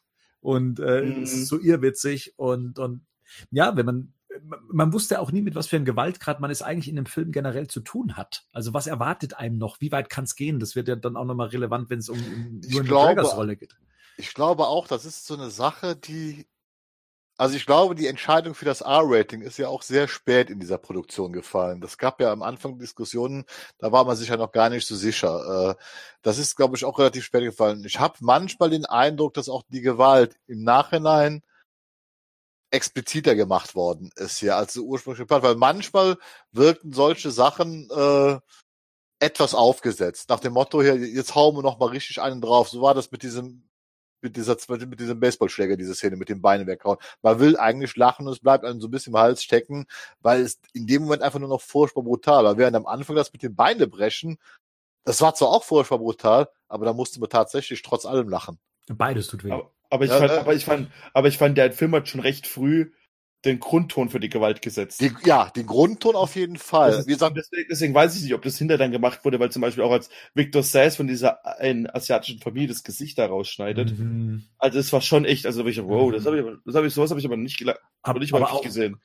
Gut gemacht, in Anführungszeichen, dass man ja erstmal nur sieht, dass er an seinem Gesicht schneidet. Und ja, dann genau. geht er in der Unschärfe am Bild vorbei und man sieht durch die Unschärfe das Gesicht des, ja. des Asiaten, was er da in der, in der Hand halt, äh, hält. Und ich mir gedacht habe, ja, ja, ja, ja. Und im, im, Kino hat man auch gemerkt, dass er auf einmal so. Also, lasst uns die Birds of Prey abhaken. Ich will über Victor Sass und Black Mask reden. Wir sind noch nicht durch. ich sag ja, ich sag ja, ich sag ja, lass weiter über die reden, weil die Szene an sich müssen wir gleich noch drüber reden, weil die auch ja. echt super war. Aber ja. Auf jeden Fall. Also dann, dann lasst uns dann zu äh, René Montoya gehen. Genau. Mensch, Gerd, da hast du, glaube ich, mit ihr auch nochmal ein Problem gehabt, weil die Frau zur Flasche greift. Ich habe kein Problem damit, dass die Frau zur Flasche greift. Ich habe ein Problem damit, äh, dass die Figur darauf reduziert wird, dass sie in Anführungsstrichen von ihrem männlichen Kollegen beschissen wird, der den Ruhm einheimst äh, und sie deswegen zur Trinkerin wird, was dazu führt, dass wir in den Filmen einen ganz dämlichen Gag über eine besoffene René Montoya machen können, die sich dann auch in Anführungsstrichen am Ende emanzipieren kann, um dann zum Schluss wieder zu erfahren, dass du schon wieder beschissen wurdest. Da muss ich ganz ehrlich sagen, das ist ganz miserables Whiting in meinen Augen gewesen. Hat die deswegen angefangen zu trinken? Ich dachte, ja. das wäre, weil sie mit ihrer Freundin Schluss gemacht hätte. Oder die Freundin mit ihr Schluss gemacht hat. Ja, die, sie wurde halt suspendiert und hat halt das Ding hat halt getrunken. Ich das ja jeder Richtig. machen. Nee, ja, nee, also nee. Die, die, Staatsanwältin war doch ihre Freundin. Ja, ihre Ex-Freundin. Genau, hatte ja mit ihr eine Beziehung und sie scheint ja da schon angefangen haben Sie hat ja dann auch schon gesagt, äh, ist es schon wieder Vormittag, du kannst ja, ist ja vor zwölf, du äh, kannst ja schon wieder einen trinken. Ähm, und, und also sie hatte ja schon ein beherrsch, ein, ein vorherrschendes Alkohol. Ich frag's mal andersrum. Wofür braucht ihr denn die Figur? Sie ist das Polizeibindeglied. Was hat denn die Polizei mit dem, in dem Film überhaupt irgendwas zu tun? Wofür Nein. ist sie da? Nein, erklärt's mir, kommt. Ich will, ich will's wissen. Wofür also braucht, braucht dieser Film diese Figur? Naja, sie führt ja letztendlich schon die Tatorte zusammen. Na, da wird, es geht über Diebstahl, es geht über äh, die Morde, die an der Mafia begangen werden, was ja dann eben von Huntress ausgelöst wird, dann äh, das Bindeglied dann eben zu dem Diamanten. Also sie wird eigentlich tatsächlich als, sagen wir mal, von der guten Seite her äh, herangezogen, um die Fäden beieinander zu halten, um am Schluss dann alle Figuren zusammenzubringen. Ja, sie ist ein Plot-Device, das einfach für einen Gag benutzt wird. Das ist das, wie welch, welcher Gag? Den verstehe ich. Ich, ich verstehe ich auch nicht. Welchen Dass sie da besoffen auftaucht, wie sie dann da, äh, äh da äh, bei, bei Harley Quinn auftaucht, bist du betrunken, da zum Schluss ist sie besoffen im Finale. Äh, das ist ein lauer Gag. Also ich weiß jetzt nicht, gut, man kann natürlich auch einfach jetzt sagen, äh, alles klar, das ist lustig und so weiter. Äh, aber das fand ich einfach nur schlecht geschrieben. Ich finde, die Figur ist verschrieben. Das ist eine Tasche Polizeibeamtin. Aber das war sie doch. Ich meine, sie nimmt es von allen Waffen Schlag, kriegen haut den Typen auf die Fresse. Das und, war und, eine und, Szene, aber die Figur aus den Comics und die Figur, die damals, äh, die ja generell gezeichnet wurde, das hat mit dieser René Montoya nichts zu tun. Das ist eine wirklich taffe Polizistin. Also, ja, wo ich dir recht gebe, ist, dass sie in den Comics von ihren Kollegen respektiert wird, ja. Das ja. Ähm, ist, und dass sie eine eigenständige äh, Polizistin ist, die jetzt hier nicht die ganze Zeit geschasst wurde von, von ihren Kollegen und die dann den Ruhm einheimsen. Und ich glaube, sie sind in den Comics auch keine äh, keine Alkoholikerin, äh, wie es jetzt in dem Fall ihr Problem anscheinend mhm. ist. Ähm, aber ich fand schon, dass sie eine, eine taffe Polizistin ist, die versucht, ihren Weg zu machen. Ja, ähm, ich meine, das war ja das Demonstrative mit ihrem T-Shirt, was sie anhatte, was ich gerne hätte, aber ich bin halt, macht halt nur, ne? Also hier. Ich, I shaved my balls for this. Yes. ähm, hätte ich auch gerne. Das also das witzig. Also, Kann man bestellen. ja, ja, gut. Äh, Habe ja bald mhm. Geburtstag, ne? Ähm, ja, die also ich, ich, ich hatte da nicht so das Problem. Also und ich fand es jetzt auch nicht, dass das alles auf diesen einen Gag hinausläuft, sondern dass sie ja einen Grund brauchten, sie zu suspendieren, damit sie bricht eben mit der Polizei, um dann eben sich auf die eigenen Beine zu stellen, um genau, sich zu ja, also emanzipieren. Ne? Und als, als Plot-Device, also ich hätte dann eher den Diamant als Plot-Device oder so gesehen, den man nicht unbedingt gebraucht als ist, aber, das ist das aber zweite Plot-Device. Aber sie ist halt, also ich meine, sie ist ja auch noch jemand, der auch mit Black Canary's Mutter zusammengearbeitet hat und sie versucht zu rekrutieren und ihr zu helfen, weil sie ja wirklich weiß, wer hier Sionis ist und dem halt versucht auf den Grund zu gehen und, und dem versucht halt ähm, dem, dem festzunehmen, weil er offensichtlich Machenschaft macht, wo jeder außer sie drüber hinwegschaut. Und natürlich wird auch die Sachen ein bisschen, also die Polizei, Polizei sieht es ja ein bisschen anders als sie mit dem, dass ihr die, ähm, dass sie übergangen wurde damals und dass sie wahrscheinlich auch zu, zu arger Bluthund ist und das fanden sie auch nicht so gut, aber ich fand jetzt nicht, fand jetzt eigentlich ganz okay. Also ich fand, mich hat jetzt nicht gestört im Film und ich fand, ich, ich fand die irgendwie ganz tough sogar, ja einzig, aber das ist eine Besetzungsgeschichte. Ich meine, ich finde, Rosie Perez hat das, hat das klasse gemacht ich hätte hier, weil ich, wie ich die Figur halt eben aus den Comics kenne, tatsächlich jemand Jüngeres besetzt oder gesehen. Das kommt noch dazu. Also, aber das, wenn man jetzt noch das Affleck äh, Batman-Universum noch mit dabei hat, da hat man es aber auch, sagen wir mal, auch schon mit einem Da wird da, da wird sogar ne? passen, ne? Da wird, da ja. wird schon wieder passen. Ne? Wie gesagt, ich habe ein Problem damit, so habe ich auch so geschrieben. Bleibe ich auch bei, könnt immer so wie er mir das jetzt auch versucht zu erklären, äh, für mich hat die Figur echt in den Film reingepasst. Das ist einfach so. Ja, gut. Aber äh, ne, nehmen wir sie raus, dann hätte man eigentlich niemanden auf der guten Seite gehabt. Das ist generell ein Problem bei dem Film, aber da muss ich ganz ehrlich sagen, das habe ich auch nie bemängelt. Das haben wohl andere auch bemängelt, äh, die meinen, dass es in dem Film keinen Guten gibt. Weil auch sie ja äh, letztendlich dann zum Schluss nicht gut bleibt. Da muss ich ganz ehrlich sagen, äh, da habe ich jetzt das geringste Problem mit. Das, das sehe ich jetzt nicht, also äh, das Problem. Weil das ist, äh, Harley Quinn ist also zumindest, äh, selbst wenn man die Figur jetzt hasst, es ist eine Anti-Heldin. Also, wie gesagt, da, da weiß ich aber mhm. von vornherein, von vornherein eigentlich, worauf ich mich einlasse. Ich finde nicht, dass es eine Anti-Heldin ist. Ich kann jetzt aber nicht sagen, was es sonst ist, aber ich würde nicht sagen, dass sie irgendwas. Also sie ist schon sehr egoistisch und sie ist eine Mörderin. Und ihr ist, also ja, wenn wir darüber, da, darüber darf man, glaube ich, überhaupt nicht nachdenken. Das ist aber das gleiche, äh, zum Beispiel so ein Problem, was mich dann auch wundert, deswegen habe ich kein Problem damit. Das wird bei Deadpool auch nicht bemängelt, interessanterweise in den ganzen Kritiken, dass das ein, ein, ein mordlustiges Arschloch eigentlich ist. Hm. Hm. Ja, zu, ja, aber dann, wenn wir schon bei wir Mordlustigen sind, dann gehen wir doch mal zur Huntress. Die fand ich äh, ein bisschen cool. Ja, aber kam mir persönlich viel zu wenig vor. Mhm. Ähm, also mit ihr weiß ich nicht. Also wie gesagt, ich bin Huntress Fan. Ich hätte mir hier eine akkuratere Umsetzung der Figur gerne gewünscht, dass die Figur auch hergegeben hätte. Vielleicht jetzt nicht in diesem Film, aber grundsätzlich kannst du die super cool inszenieren.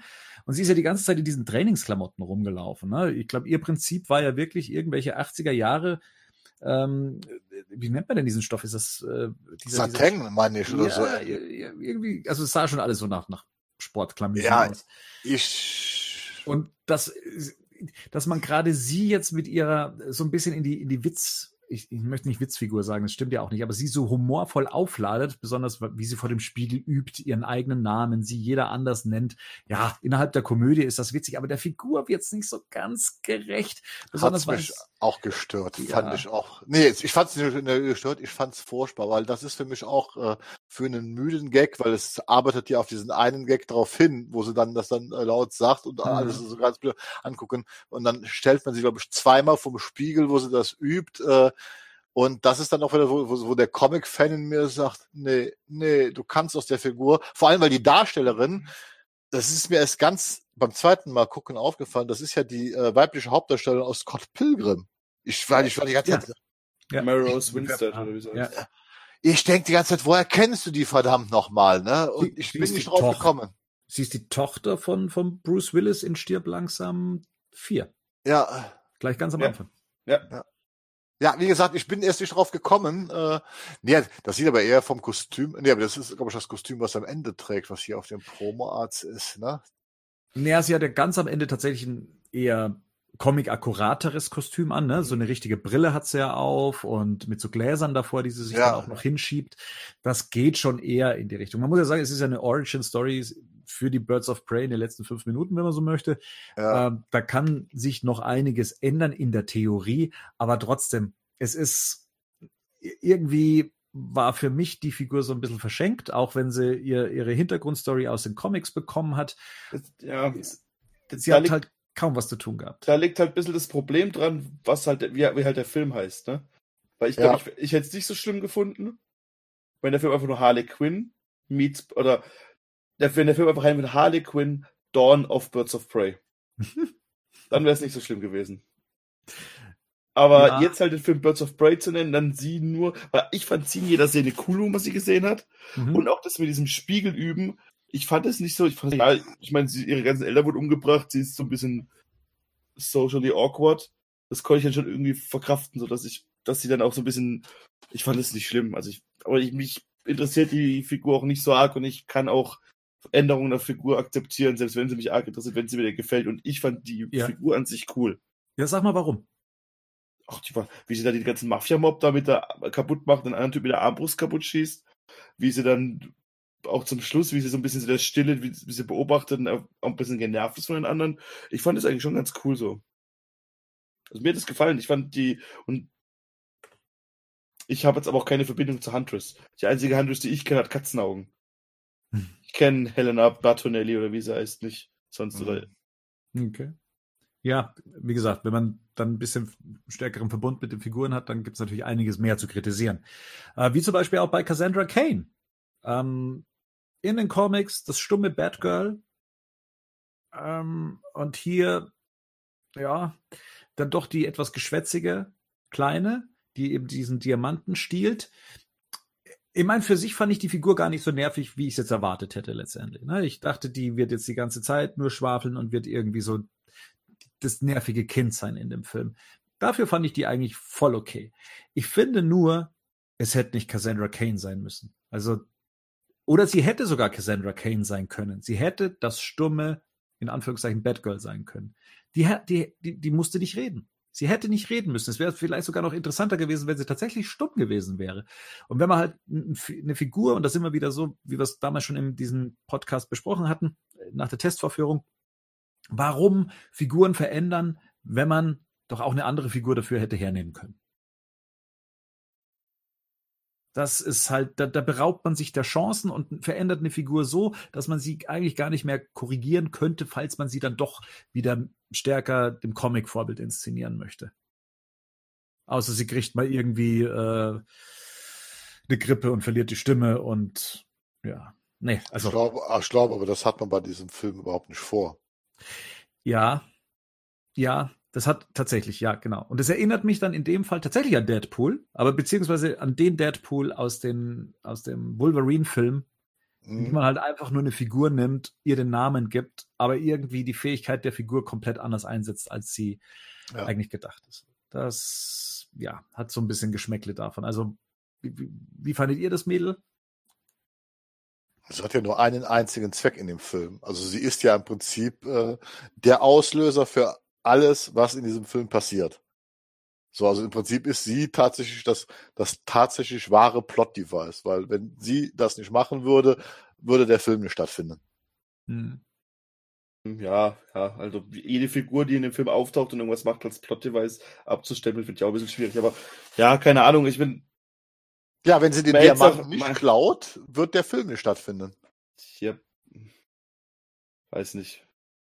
Also, das kann man bestimmt so sehen, aber ich denke mir halt, ja, keine Ahnung, ich denke mir halt, der Film ist halt durch die Geschichte nicht story-driven, sondern halt eher durch die Figuren und wie sie sie eingebaut haben. Ja, ich habe jetzt keine Verbindung zu Cassandra Kane mal wieder vielleicht hätte man sie umnennen können. Ich hätte es witzig gefunden, wäre es irgendwie, wäre es ein Junge gewesen, wir hätten Jason Todd genannt und zum Schluss setzt man ihn bei Wayne Manor aus. So hätte ich vielleicht auch witzig gefunden, aber hat man nicht gemacht. Oder zum Schluss klaut er irgendwie Felgen vom Batmobil, irgendwie sowas. Das wäre irgendwie ganz cool gewesen. Aber ja, ja. Ich musste sie danach googeln, deswegen. Und dass sie die Story ein bisschen voranbringt, ja.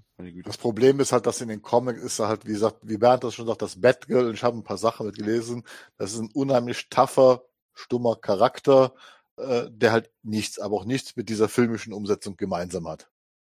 Doch, sind beides Asiaten. Ja.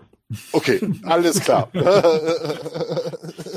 Gut, dann würde ich sagen, kommen wir jetzt endlich äh, zu Black Mask selber. Roman Zionis, äh, gespielt von Ewan McGregor, und seinem Sidekick, wenn man so möchte, Victor Zass, gespielt von Chris Messing, den ich, glaube ich, vorher nirgends Messina. gesehen habe. Ja. Ach, Messina, Entschuldigung. Ja. Messing.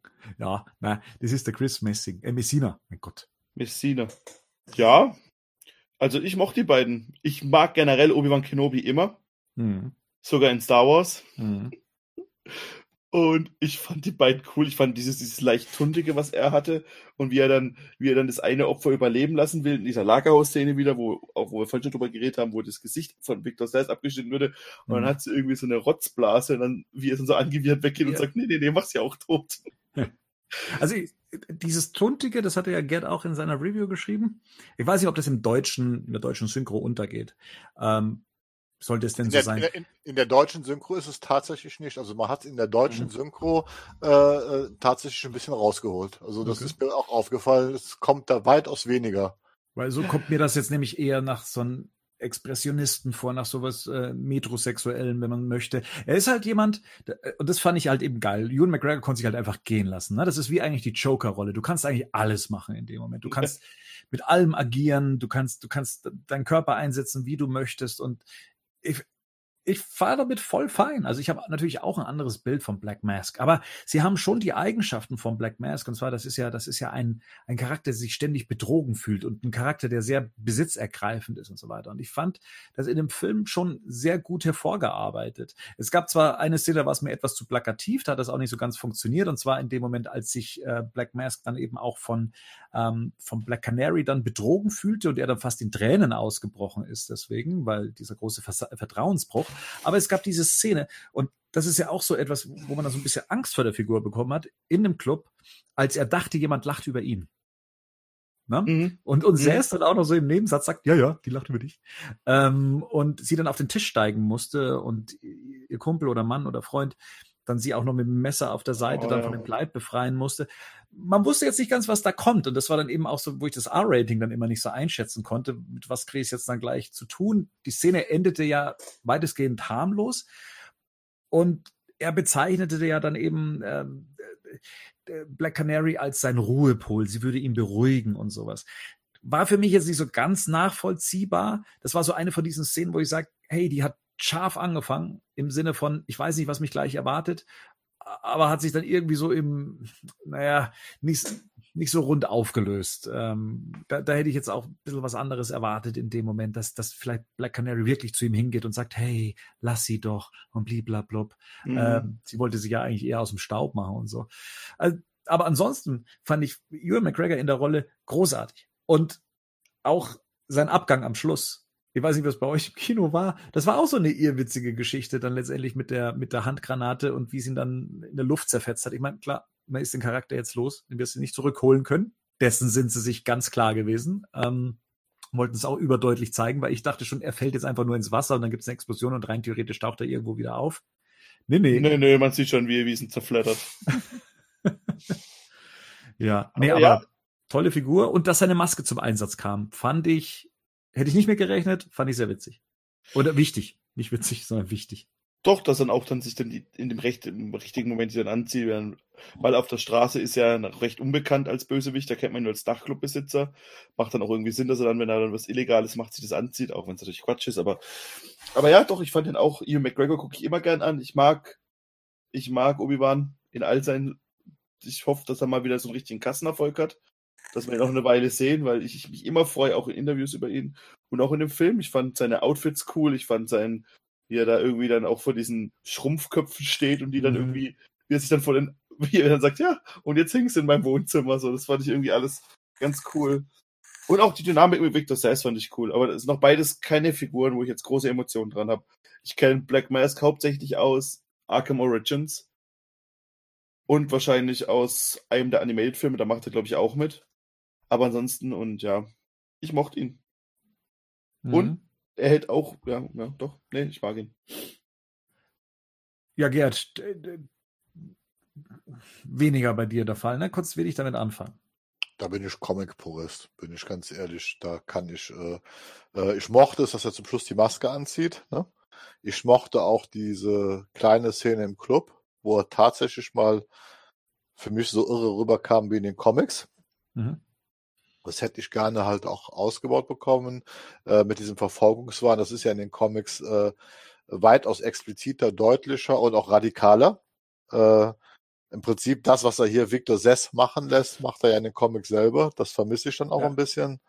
Ähm, äh, tatsächlich, das ist wie gesagt, Rico hat mich halt gestern draufgebracht, äh, hätten, hätte er für mich, Ewan McGregor ist ein toller Schauspieler, den sehe ich auch gerne und ich hoffe, dass seine Obi-Wan-Serie jetzt auch irgendwann dann doch realisiert wird. Die möchte ich nämlich gerne sehen. Äh, aber tatsächlich, wenn es eher, eher der Joker gewesen wäre mit grünen Haaren, hätte mir das Spiel besser zu de, zum Joker gepasst hat als zu einem Black Mask. Ne? So meine Meinung dazu. Mhm. Mhm. Ja, okay. Bei Victor Sass ist es bei mir tatsächlich so, dass ich, ich mag Sass. Ja, das ist für mich eine tatsächlich sehr düstere, sehr, ich sag mal, sieben, also wie dem, in dem Film siebenmäßige Figur. Das ist so, ja. äh, der, der gehört für mich eigentlich nicht in so eine, in Anführungszeichen, Komödie. Ja. Ähm, äh, und auch seine Inszenierung ist mir, sagen wir mal, etwas fremd, aber sie hat ihre Momente. Und da ist er dann klar Victor Sass. Also auch wenn er dann beschreibt, dass er sich den Platz aussucht, für seine Wunden. Das zum Beispiel, das hat äh, Chris Nolan, man darf nicht vergessen, in Batman Begins kommt Victor Sass auch vor, mhm. ähm, weniger gut geschafft. Also das war dann eher so eine Nebenfigur, die dann in Name Only auftrat, mehr oder weniger. Ähm, und hier ja, hat man es dann doch mit einem sehr sadistischen und einen, der sich daran auch sogar aufgeilt, äh, Psychopathen zu tun, mit Mörder zu tun, der, von dem man schon Schiss bekommt, aber dann gleichzeitig mir auch fast schon wieder zu aktiv ist. Ne? Der fährt dann durch die Stadt und, und begleitet noch hier den und macht noch das und so weiter. Ich hätte mir die das Figur ist, was ich meine. Das ist, was ich meine. Gewünscht, ja, ja, geheimnisvoll und das ist, was ich meine. Der Hauptantagonist soll eigentlich Black Mask sein. Hm. Aber alles, was den Antagonisten interessant macht, macht sein Gehilfe. Ja, ist ein Laufbursche halt. Ne? Sein Laufbursche. So, und diese Trennung führt halt dazu, dass man dann tatsächlich Victor Sess halt öfters sieht. Wie gesagt, auch weil er den, die Handlung irgendwie am Laufen hält, wo halt Ewan McGregor dann nichts für kann, also für, äh, für die weitere. Das finde ich traurig. Wie gesagt, seine, meine Lieblingsszene mit ihm ist tatsächlich, also wo ich zum Beispiel kein Problem mit hatte, ist, was viele bemängeln, sind die blondierten Haare. Da habe ich jetzt ganz ehrlich gesagt kein Problem. Ich fand also mhm. auch, wie man ihn gestaltet, auch mit den Narben, das sah schon ordentlich aus. Dass er jetzt in den Games und den Comics ein Glatzkopf ist, also da rege ich mich gar nicht drüber auf. Ja. Und ich fand, sah wirklich, die, wie man, wenn man ihn zum ersten Mal sieht, das, was er mit der chinesischen Familie macht, äh, das war eine, eine Top-Szene, wo man halt auch wirklich erkennt, was das für ein Sadist ist. Und danach dieses degradieren zum Laufburschen. Das ist, wie gesagt, da bin ich halt Comic-Purist. Und das ist halt eine sehr unheimliche, ich meine, das ist ein Frauenmörder. Das ist nicht nur ein Killer. Das ist ein expliziter Frauenmörder. Das ist, glaube ich, der schlimmste Verbrecher, den Batman in den Comics zur Strecke gebracht hat. Ja, also. Naja, also aufgrund seines Körpers hat er nicht gerade wenig Leute umgebracht, ne?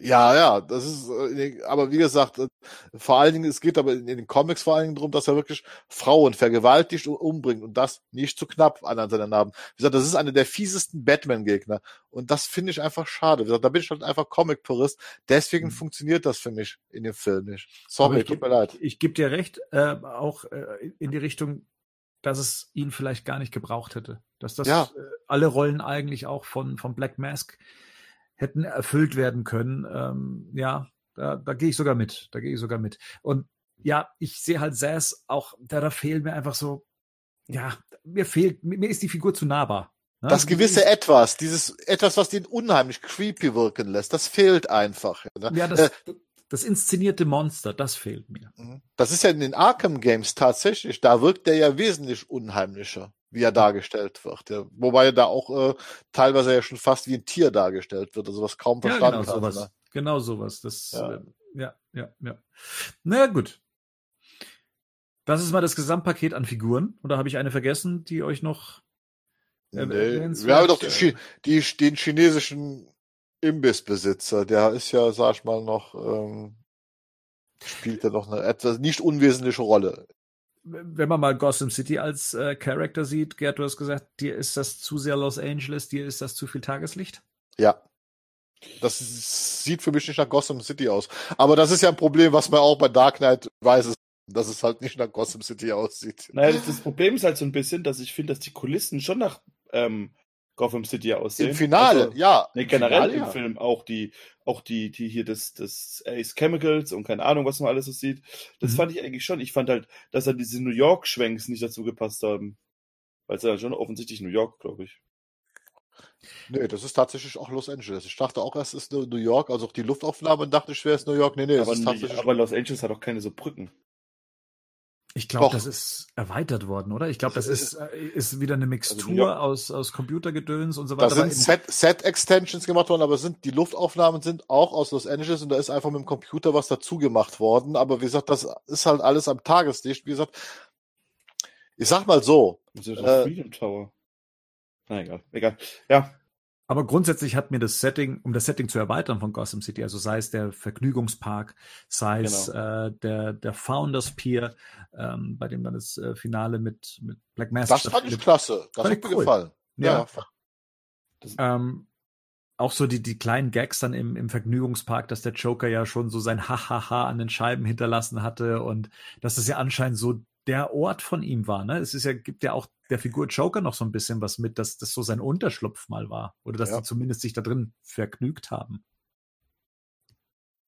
Ich fand diese Kulissen, also dieses, ähm, was die gemacht haben äh, im Finale mit dem Vergnügungspark, mit dem Pier und so weiter, da bin ich zum Beispiel einer, wo ich auch, äh, das habe ich auch mal in einer Review geschrieben, das hat mir richtig gut gefallen. Es will halt nur für mich nicht mit, mit den anderen Aufnahmetag zusammenpassen. Da finde ich, äh, fehlt ihnen so das, äh, ja, dass es irgendwie homogen wirkt, wie aus einem Guss. Wisst ihr, was ich meine? Ich weiß, absolut. Also es sieht tatsächlich mehr aus dem Computer oder mehr überhöht aus. Mehr, ja. mehr, kriegt so mehr so diesen, diesen, ja, diesen kunstvollen Anstrich diesen, diesen mehr aus dem Comic kommenden Anstrich. Ja. Weil es halt wahrscheinlich auch, soll es wahrscheinlich auch, aber ja, es, es beißt sich mit, mit den Tageslichtaufnahmen, es beißt sich mit dem, was man bis dahin gesehen hat. Ja, es ist schon eine andere Welt, in die man dann in dem Moment entführt wird, ja. Da hätte ich mehr, gerne mehr von gesehen. Bin ich auch wieder ganz ehrlich. Äh, äh, ich frage mich so, so, warum der Film so, so oft und so lange am helllichen Tag spielt, weil er hätte ja vieles auch nachts spielen lassen können. Hm. Ja, ja, ja, klar. Aber, Aber gut, wir, wir sind jetzt nicht bei Batman. Kann, kann ich ja. natürlich verstehen. Gesagt, wir sind halt nicht bei Batman, äh, äh, sondern wir sind halt bei Harley Quinn. Äh, aber da ich halt Gotham City generell als düstere Stadt empfinde, also nach meinem Empfinden, wie sie in den Comics dargestellt wird, wie sie bei Burton dargestellt wird, wie sie bei Batman Begins dargestellt wird, äh, ähm, dafür wirkt sie mir jetzt äh, so äh, äh on, zu sehr on the bright side of life, sag ich mal, ganz mhm. einfach. Ja, man sieht das ja auch selten äh, in Gotham. Ne? Also die Seite von Gotham lernen wir tatsächlich in den Filmen bislang recht selten äh, kennen. Wie ist da das Tagesgeschäft? Ne? Wie läuft das ja. da? Wie überleben die Geschäfte? Wie überleben die Leute da? Warum wohnen die denn da überhaupt? Das ist eine grundsätzliche Frage. Äh, Wo so viele Irre rumlaufen. Ne? Ja? Es ist ja niemand wirklich gut in dem Ding, ne? Die Bösen werden geschützt und so weiter. Mhm. Also.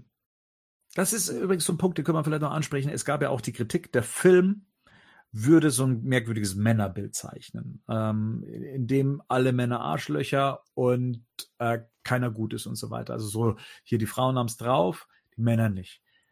Ich weiß nicht, was da die Erwartungshaltung ist. Also der Film spielt, der Fi Film spielt in einem Milieu, in dem ich niemanden erwarte, der auch nur ansatzweise gut ist. Ähm, und also ich hatte nie das Gefühl, jetzt irgendwie als, als Mann angegriffen zu sein, äh, anhand dessen, was ich da sehe. Also, dass hier ein schlechtes Bild über Männer gezeichnet werden würde und das Bild der Frau dafür überhöht wird.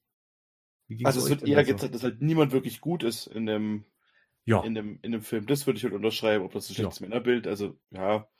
Ich meine, es ist halt eine Gruppe von Frauen und der Bösewicht ist halt ein Typ, so, keine Ahnung, ob man jetzt noch, ich hätte jetzt nicht noch einen irgendwie Superman gebraucht, der allen belehrt, wie sie sich gerade zu verhalten haben. Also sowas ist, interessiert mich. Also ich habe es nicht gesehen im Film, mich hat es nicht gestört. Ich bin aber auch ein weißer 32-jähriger Mann. Und, wobei stimmt, ich hätte mich ja, ich müsste derjenige sein, der, der, der, der, der das stören sollte, das Männer, ja. aber mich hat es nicht gestört. Also von dem her, ich, ich kann euch das Siegel geben, der Film ist nicht männerfeindlich, Frauenwelt. Oder so. Zumindest nicht für mich. Ja. Oder? Ja, also Gerd, alter weißer Mann. Sag mal was. Ich sehe das genau wie Rico. Es kann diese ganze Argumentation, die da entstanden ist, äh, zum Beispiel auch, ist ja jetzt auch ein Versuch der Erklärung für das niedrige Box Office. Birds of Prey will die Kohle der Männer haben und hasst gleichzeitig Männer. Muss ich ganz das ehrlich sagen, keine Ghost Ahnung. Bei Ghostbusters wäre ich da noch mitgegangen. Ja, aber, aber hier, aber hierbei nicht. Also das Einzige, was ich hier vielleicht eventuell anmerken könnte, aber jetzt muss man ganz ehrlich sagen, wenn man ja den Film jetzt irgendwie in gewisse Genres ein, einteilen würde, dann haben wir hier auch vor allem mit einer sehr schwarzen Komödie zu tun. Äh, und ich finde, die meisten Männer werden hier eigentlich eher als dämlich dargestellt. Aber wie gesagt, aber das hat aber auch. auch das finde ich nicht. Der, der, also nur aber weil der, aber nur weil Black Mask Marotte natürlich als dämlich dargestellt. Ich in mein, Anführungsstrichen. Ja, aber, Anf aber er kommt doch, er, ich meine, er ist ja nicht dumm, er geht ja nicht mit fünf Henchmen und will Harley Quinn umbringen, er kommt in der ganzen Armee. Also ich, ich finde nicht, dass er dumm dargestellt wird. Im Gegenteil, ist eher sadistisch und ein Arsch, aber nicht als dumm. Das, das, also Sorry, Chris Hemsworth in Ghostbusters wird als dumm dargestellt. Das ist richtig. Wenn er irgendwie sich das Telefon, nee, wenn er sich, was, was der da? Ich habe da zwar lachen Brille auf ohne Gläser. Ja, genau, und irgendwas, er hebt sich dann irgendwann als Waffeleisen an, an, ans, als, als Telefon oder irgendwie sowas. Ich meinte, das hat mit über, überzeichneter Darstellung, ich gebe dir ja vollkommen recht. Nein, ich sehe aber auch keinen Männerhass in dem Film, sondern äh, ich weiß überhaupt nicht, aber offensichtlich meint man in irgendwelche solche Filme immer wieder, eine politische Sache reininterpretieren zu müssen oder da muss, soll ein politischer Diskurs mit angesprochen werden.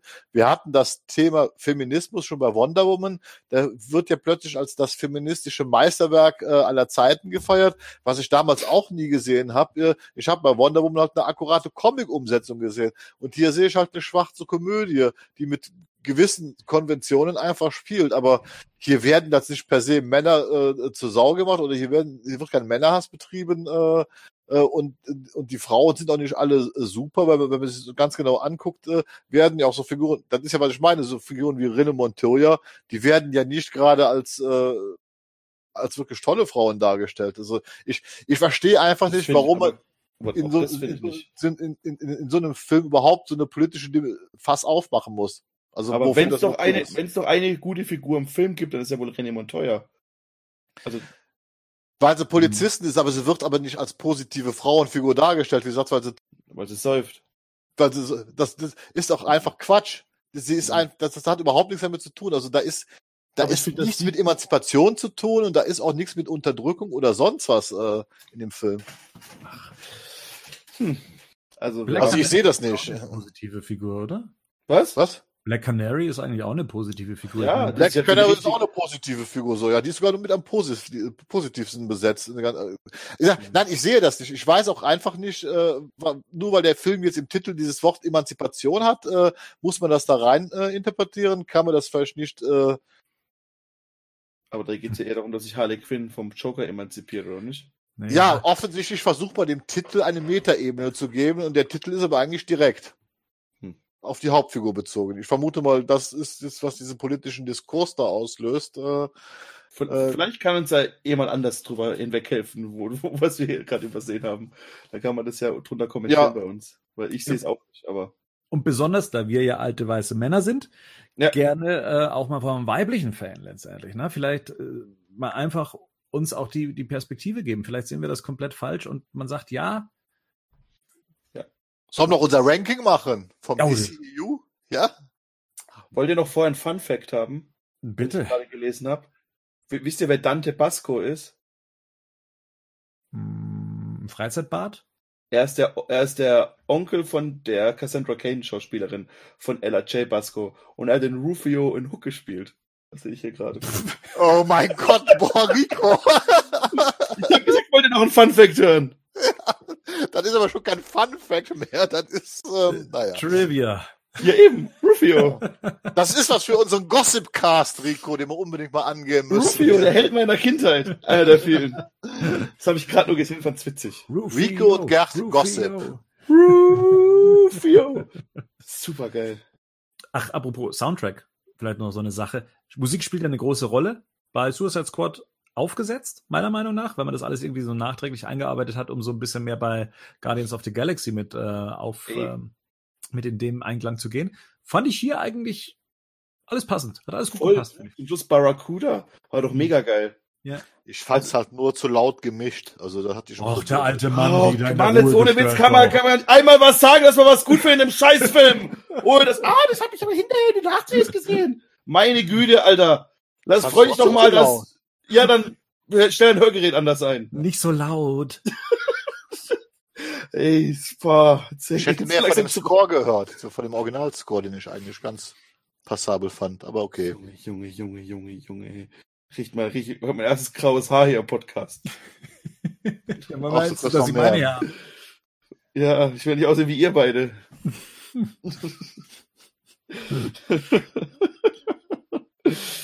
so, unser Ranking. also fangen wir von unten an. Ja. Das sagt jeder seins. Seid ihr jetzt vorbereitet, oder was? ja, Es gibt Verdammt. 1, 2, 3, 4, 5, 6, 7, 8 Filme, oder? ja, Acht Filme. genau. Ja. Okay. Ähm, mhm.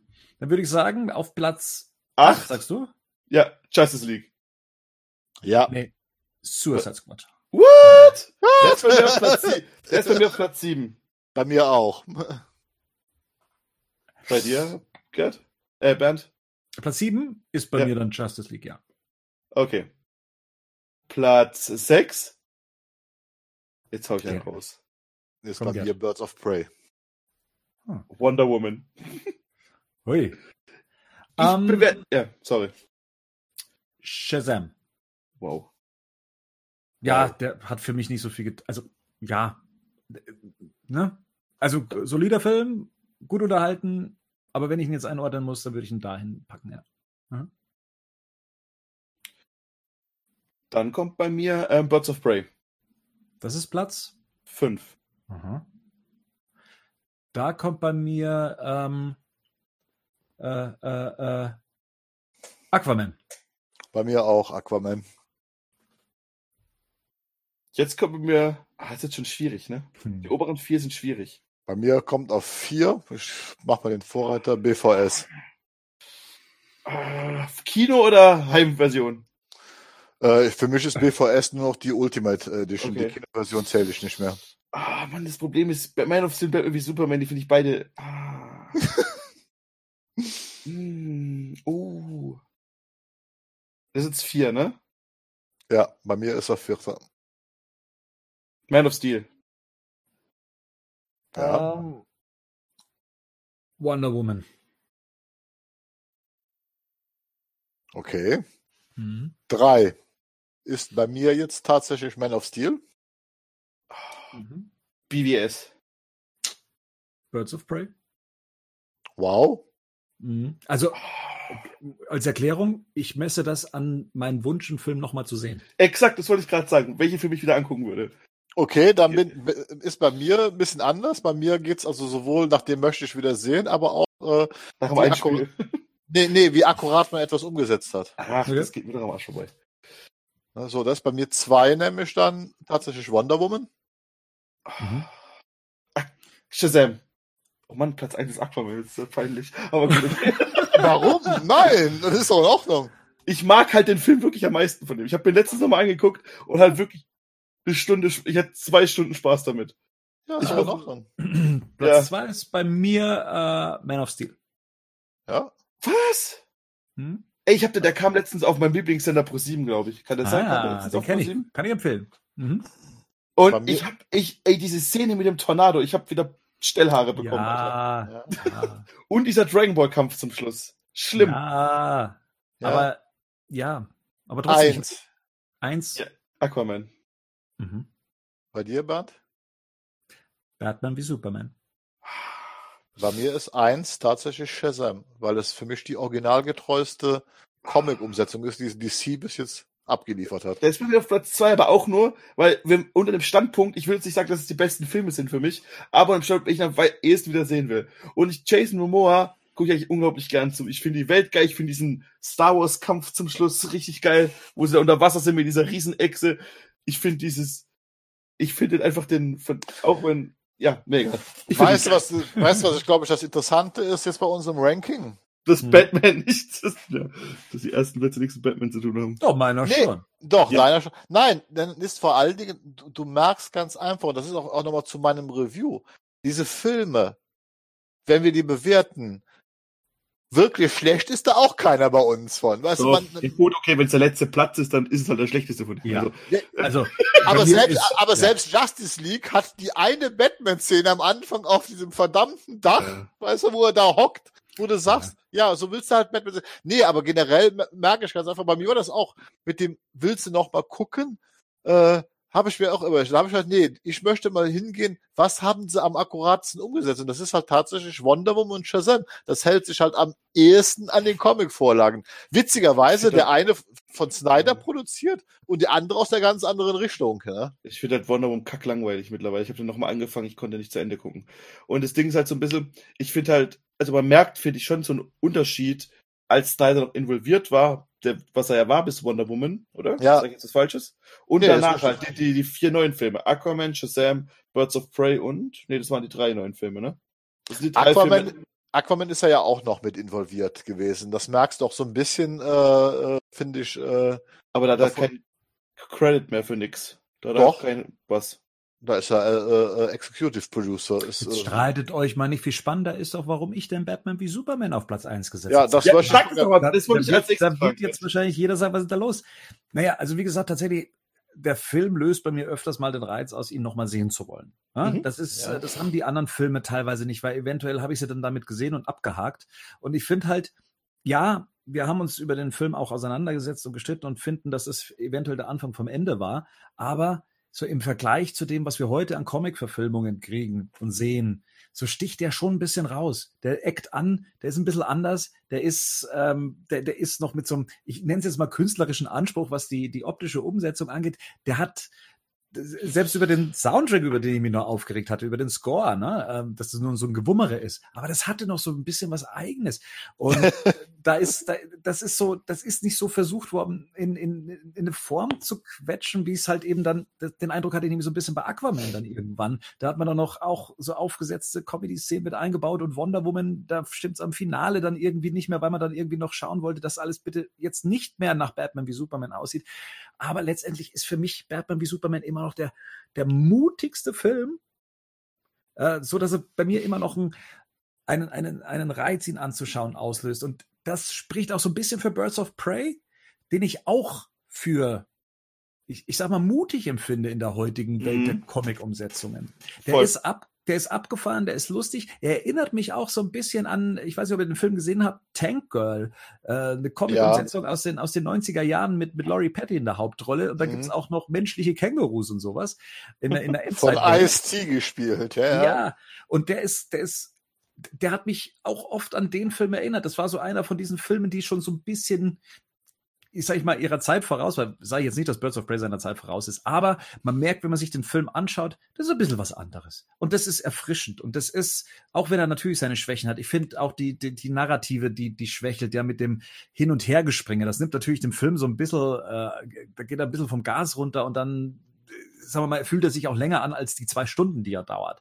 Äh, die Probleme hat der da tatsächlich. Aber er fühlt sich im Gesamtbild einfach mal nach etwas an, wo ich sage, okay, das würde ich jetzt bei Marvel Studios, nicht bei Fox, bei Marvel Studios so nicht serviert bekommen. Den mhm. Mut hätten die jetzt noch nicht. Ja, mal gucken, was sie mit ihrem Deadpool machen, wenn sie den jetzt äh, auch bei sich untergebracht haben. Aber äh, das, es fühlt sich einfach anders an und ich finde das gut. Ich finde das gut, dass wir jetzt eine, auch mit ja. die, die Marvel-Filme auch eine, uns abgrenzen können, dass wir da einfach eine breitere, äh, einen breiteren Stil anbieten können. Und der gefällt mir eigentlich ganz gut. Also deswegen voll also, fein damit man hat nicht das Gefühl, das ist ja, was man Disney mittlerweile vor allem nach Star Wars sehr stark vorwerfen muss, dass man da versucht hat, irgendwelche Zielgruppen zu erreichen. Was dann vielleicht auch wieder fürs Ergebnis leider spricht. Mhm. Aber man hat, hat, nicht, was dann wieder schade ist und traurig, aber man hat nicht das, also ich hatte nicht das Gefühl, dass jetzt da wegen irgend, um irgendeinen Markt zu pleasen irgendwas umgeschrieben wurde. So. Aber das ist so ein Problem, was ich halt damit habe. Das ist ja vielleicht auch was das Marketing. Wir hatten ja eben darüber gesprochen mhm. mit dem Marketing. Wen soll dieser Film ansprechen? Und das ist einfach der Punkt, das hatte ich ja mal eben gedeutet, wo ich halt äh, denke, wo, wo die Zeichentrickserie mit Harley Quinn das tatsächlich besser macht. Wie gesagt, wenn man sich da einmal dran gewöhnt hat. Weil ich glaube, manchmal, ja, Bernd hat recht, natürlich ist Birds of Prey irgendwo in Anführungsstrichen mutig. Aber ich glaube, manchmal ist er noch nicht mutig genug. Das, was die Zeichentrickserie sich nämlich alles traut, hätte dem Film vielleicht geholfen. Und ich weiß einfach nicht, wen will der Film jetzt ansprechen? Wen? Bernd und mich. ja, das kann man jetzt äh, so ich frage mich ja auch immer, mit was für Erwartungshaltungen geht man da rein. Ich mhm. möchte ja am liebsten gerne jeden Film in der Qualität von einem Batman-Film sehen. Ja. ja. Ähm, aber irgendwann muss man auch diesbezüglich, glaube ich, so ein bisschen loslassen. Also ich zumindest und dann auch mich einfach auf das einlassen, dass es auch innerhalb der, der Comic-Verfilmungen Genres gibt. Das hat ja Marvel ja auch schon äh, super bewiesen, was da alles humortechnisch möglich ist. Nur mein Humor hat es bis dahin noch nicht erwischt. Das, da, ich, ich, ich dachte ja schon, sowas, was mich anspricht, wird dann schon nicht mehr gemacht sondern es geht nur noch alles über diesen Schnatter-Humor oder über diesen komischen Awkward-Humor, keine Ahnung, die Waikiki-Geschichten und so weiter, die jetzt nicht so tatsächlich meinen Nerv treffen. Von dem her, ich. ich Was mich halt wundert, ist, dass er so bombt. Also wirklich so. Mhm am Box Office. Also ich bin ja klar, ich habe das in meiner Review geschrieben, in sechs Wochen redet keiner mehr, da habe ich einen langen Atem. Ich war aber immer der Meinung, dass der so auf jeden Fall Shazam überholen wird, vielleicht sogar hier, ne? Weil ja. ich eigentlich dachte, dass er mit Margot Robbie und so weiter einfach mehr Leute anspricht. Mhm. Und ich frage mich auch die ganze Zeit, äh, klar, und ich bin auch der Meinung, das ist meine persönliche Meinung, vieles liegt daran, was ich an dem Film als mittelmäßig äh, äh, einschätze, dass das mit dazu führt, dass der Film vielleicht nicht ein Erfolg ist, aber dass er von Anfang an so gebombt ist am Box Office, mhm. das will bei mir nicht im Kopf rein. Das verstehe ich. Also ich bin, äh, bin tatsächlich davon ausgegangen, dass der am ersten Wochenende weltweit so bei 120 bis 150 Millionen steht und nicht mhm. bei 81. Tja, das ist also, wir brauchen uns doch das Zeugs nur anschauen. Was hat uns, was hat uns denn scharf auf dem Film gemacht? Nix. Nichts, nee, eben nichts. Ich habe mir gestern noch mal den Trailer angeguckt, den letzten Trailer, der versucht hat, die Story zu erzählen. Selbst der Trailer, er, er erzählt die Story des Films. Das tut er tatsächlich. Mhm. Aber der Trailer ist halt so bombenvoll und lässt sich keine Zeit und keine Luft um die Qualitäten des Films. Und das ist, wie gesagt, der Humor mitunter. Und dass er, dass er so ein bisschen seine, seine Qualitäten zeigt, das, das bietet der Trailer gar nicht. Das ist wie, wie wir in unserer Dark Knight Rises Besprechung gerade über Nolans Schnitttechnik sprechen. Ja, das ist, da, da läuft, da ist nichts rund. Es, das Interessante ist jetzt, was jetzt passiert, weil man darf nicht vergessen, ich habe gerade Wikipedia offen und wir haben jetzt noch sechs Filme in den nächsten zwei, sieben Filme, die jetzt rauskommen, ne? Und davon ist einer Suicide Squad, in dem auch wieder Mark Robbie mitspielt. Ja, habe ich jetzt wieder Bock drauf. Ja, genau, eben, das ist ja der Punkt. Und wenn man da jetzt vielleicht dann die richtigen Hebel trifft, dann kann man auch, ich meine, erstens mal hast du James Gunn als Regisseur, mhm. der vielleicht dann auch, weiß ich nicht, aber ich habe immer das Gefühl, dass der trotzdem ein recht äh, fähiger Typ ist. Ich finde ihn sympathisch. Ich folge ihm auf Instagram, er mir nicht. Aber ich finde es witzig, was er macht. Typ.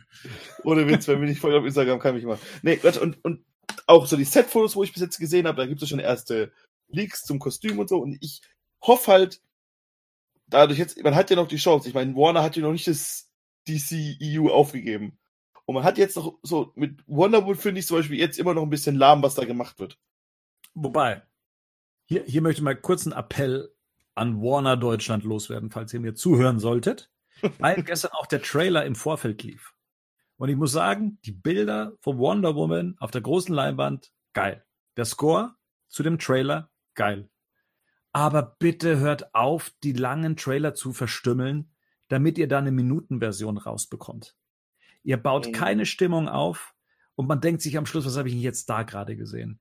Dieses, es, es scheint ein deutsches Phänomen zu sein, die Trailer nochmal extra für die Kinos runterzuschneiden, damit es dann einen halbminütigen und einen einminütigen Trailer gibt, obwohl er über zwei Minuten gehen sollte. Also bitte zeigt doch das, was ihr könnt. Und zwar, das ist ein Gefühl zu verkaufen. Und das macht man über Trailer mitunter. Das gehört eben zum Marketing und nicht diese Schnippelgeschichten. So, das war eben. Dafür geht man auch ins Kino, um sich Trailer anzugucken. Ja.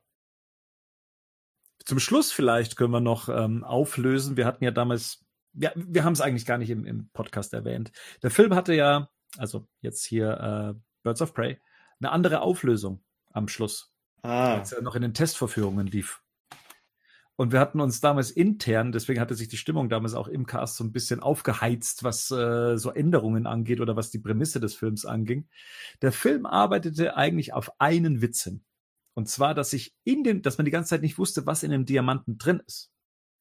Und der Witz am Schluss wäre gewesen, dass es Pimmelfotos von Black Mass gewesen wären. Und so blöd das ist, damals habe ich mich aufgeregt und heute hätte ich mir das genau gewünscht, dass das gewesen wäre. Weil dann hätte ich, glaube ich, gesagt, äh, das war wirklich ein Knaller, das genau das zu bringen. Genau. Ach, ich, ich fand es aber auch so nicht. Also ich fand, ja, wenn, wenn man es nicht weiß, ist es auch voll okay. Ja. Aber jetzt mit dem Wissen, was für einen Ton der Film anschlägt, hätte, hätte ich das halt noch so als den großen Gag am Schluss eigentlich gehabt, dass Black Mask eigentlich nur hinter den Diamanten her war, weil da halt eben ne, Pimmelfotos von ihm drauf waren. Hm. Hm. Ja, dann hat noch jemand was? ich habe leider keinen guten Fun Fact mehr. Schade. Mhm. Hm. Ja, Gerd. Konnten wir, konnten wir dich brechen? Nein, Nö. man natürlich nicht. Ist ja, glaube ich, auch nicht Sinn dieser ganzen Sache. War auch nicht unsere Absicht. Ich, ich, und ich sag's auch nochmal jedem, der mit dem Film Spaß hat, der soll da rein. Das habe ich ja auch schon unter den Kommentaren von meinen Reviews geschrieben. Guckt euch das an. Wie gesagt, das ist nur meine Meinung. Man kann einige Sachen, und das finde ich ja auch witzig, ihr gebt mir auch bei einigen Sachen, die man objektiv betrachten kann, betrachten kann, gebt ihr mir ja auch recht. Es ist halt immer eine Frage der Gewicht. Was? Ich habe dir nirgendwo recht gegeben. Blöd, Mann. äh, äh, äh, naja. Gut. Kann mal jemand den Rico rausschmeißen? ähm, Rico hasst mich. Bereitet euch mal lieber auf unseren letzten Teil der Dark Knight Rises Besprechung oh, vor. Oh Gott, oh Gott. ja. Von dem her, äh, alle, die bis hierhin durchgehalten haben, vielen Dank fürs Zuhören. Wie gesagt, wir hören uns dann im Dark Knight Rises Finale wieder. Mit uns und dem Henning dann wieder und mit dem Marian und wünschen einen schönen Abend, Tag und gute Nacht. Tschüss. Macht's gut. Ciao.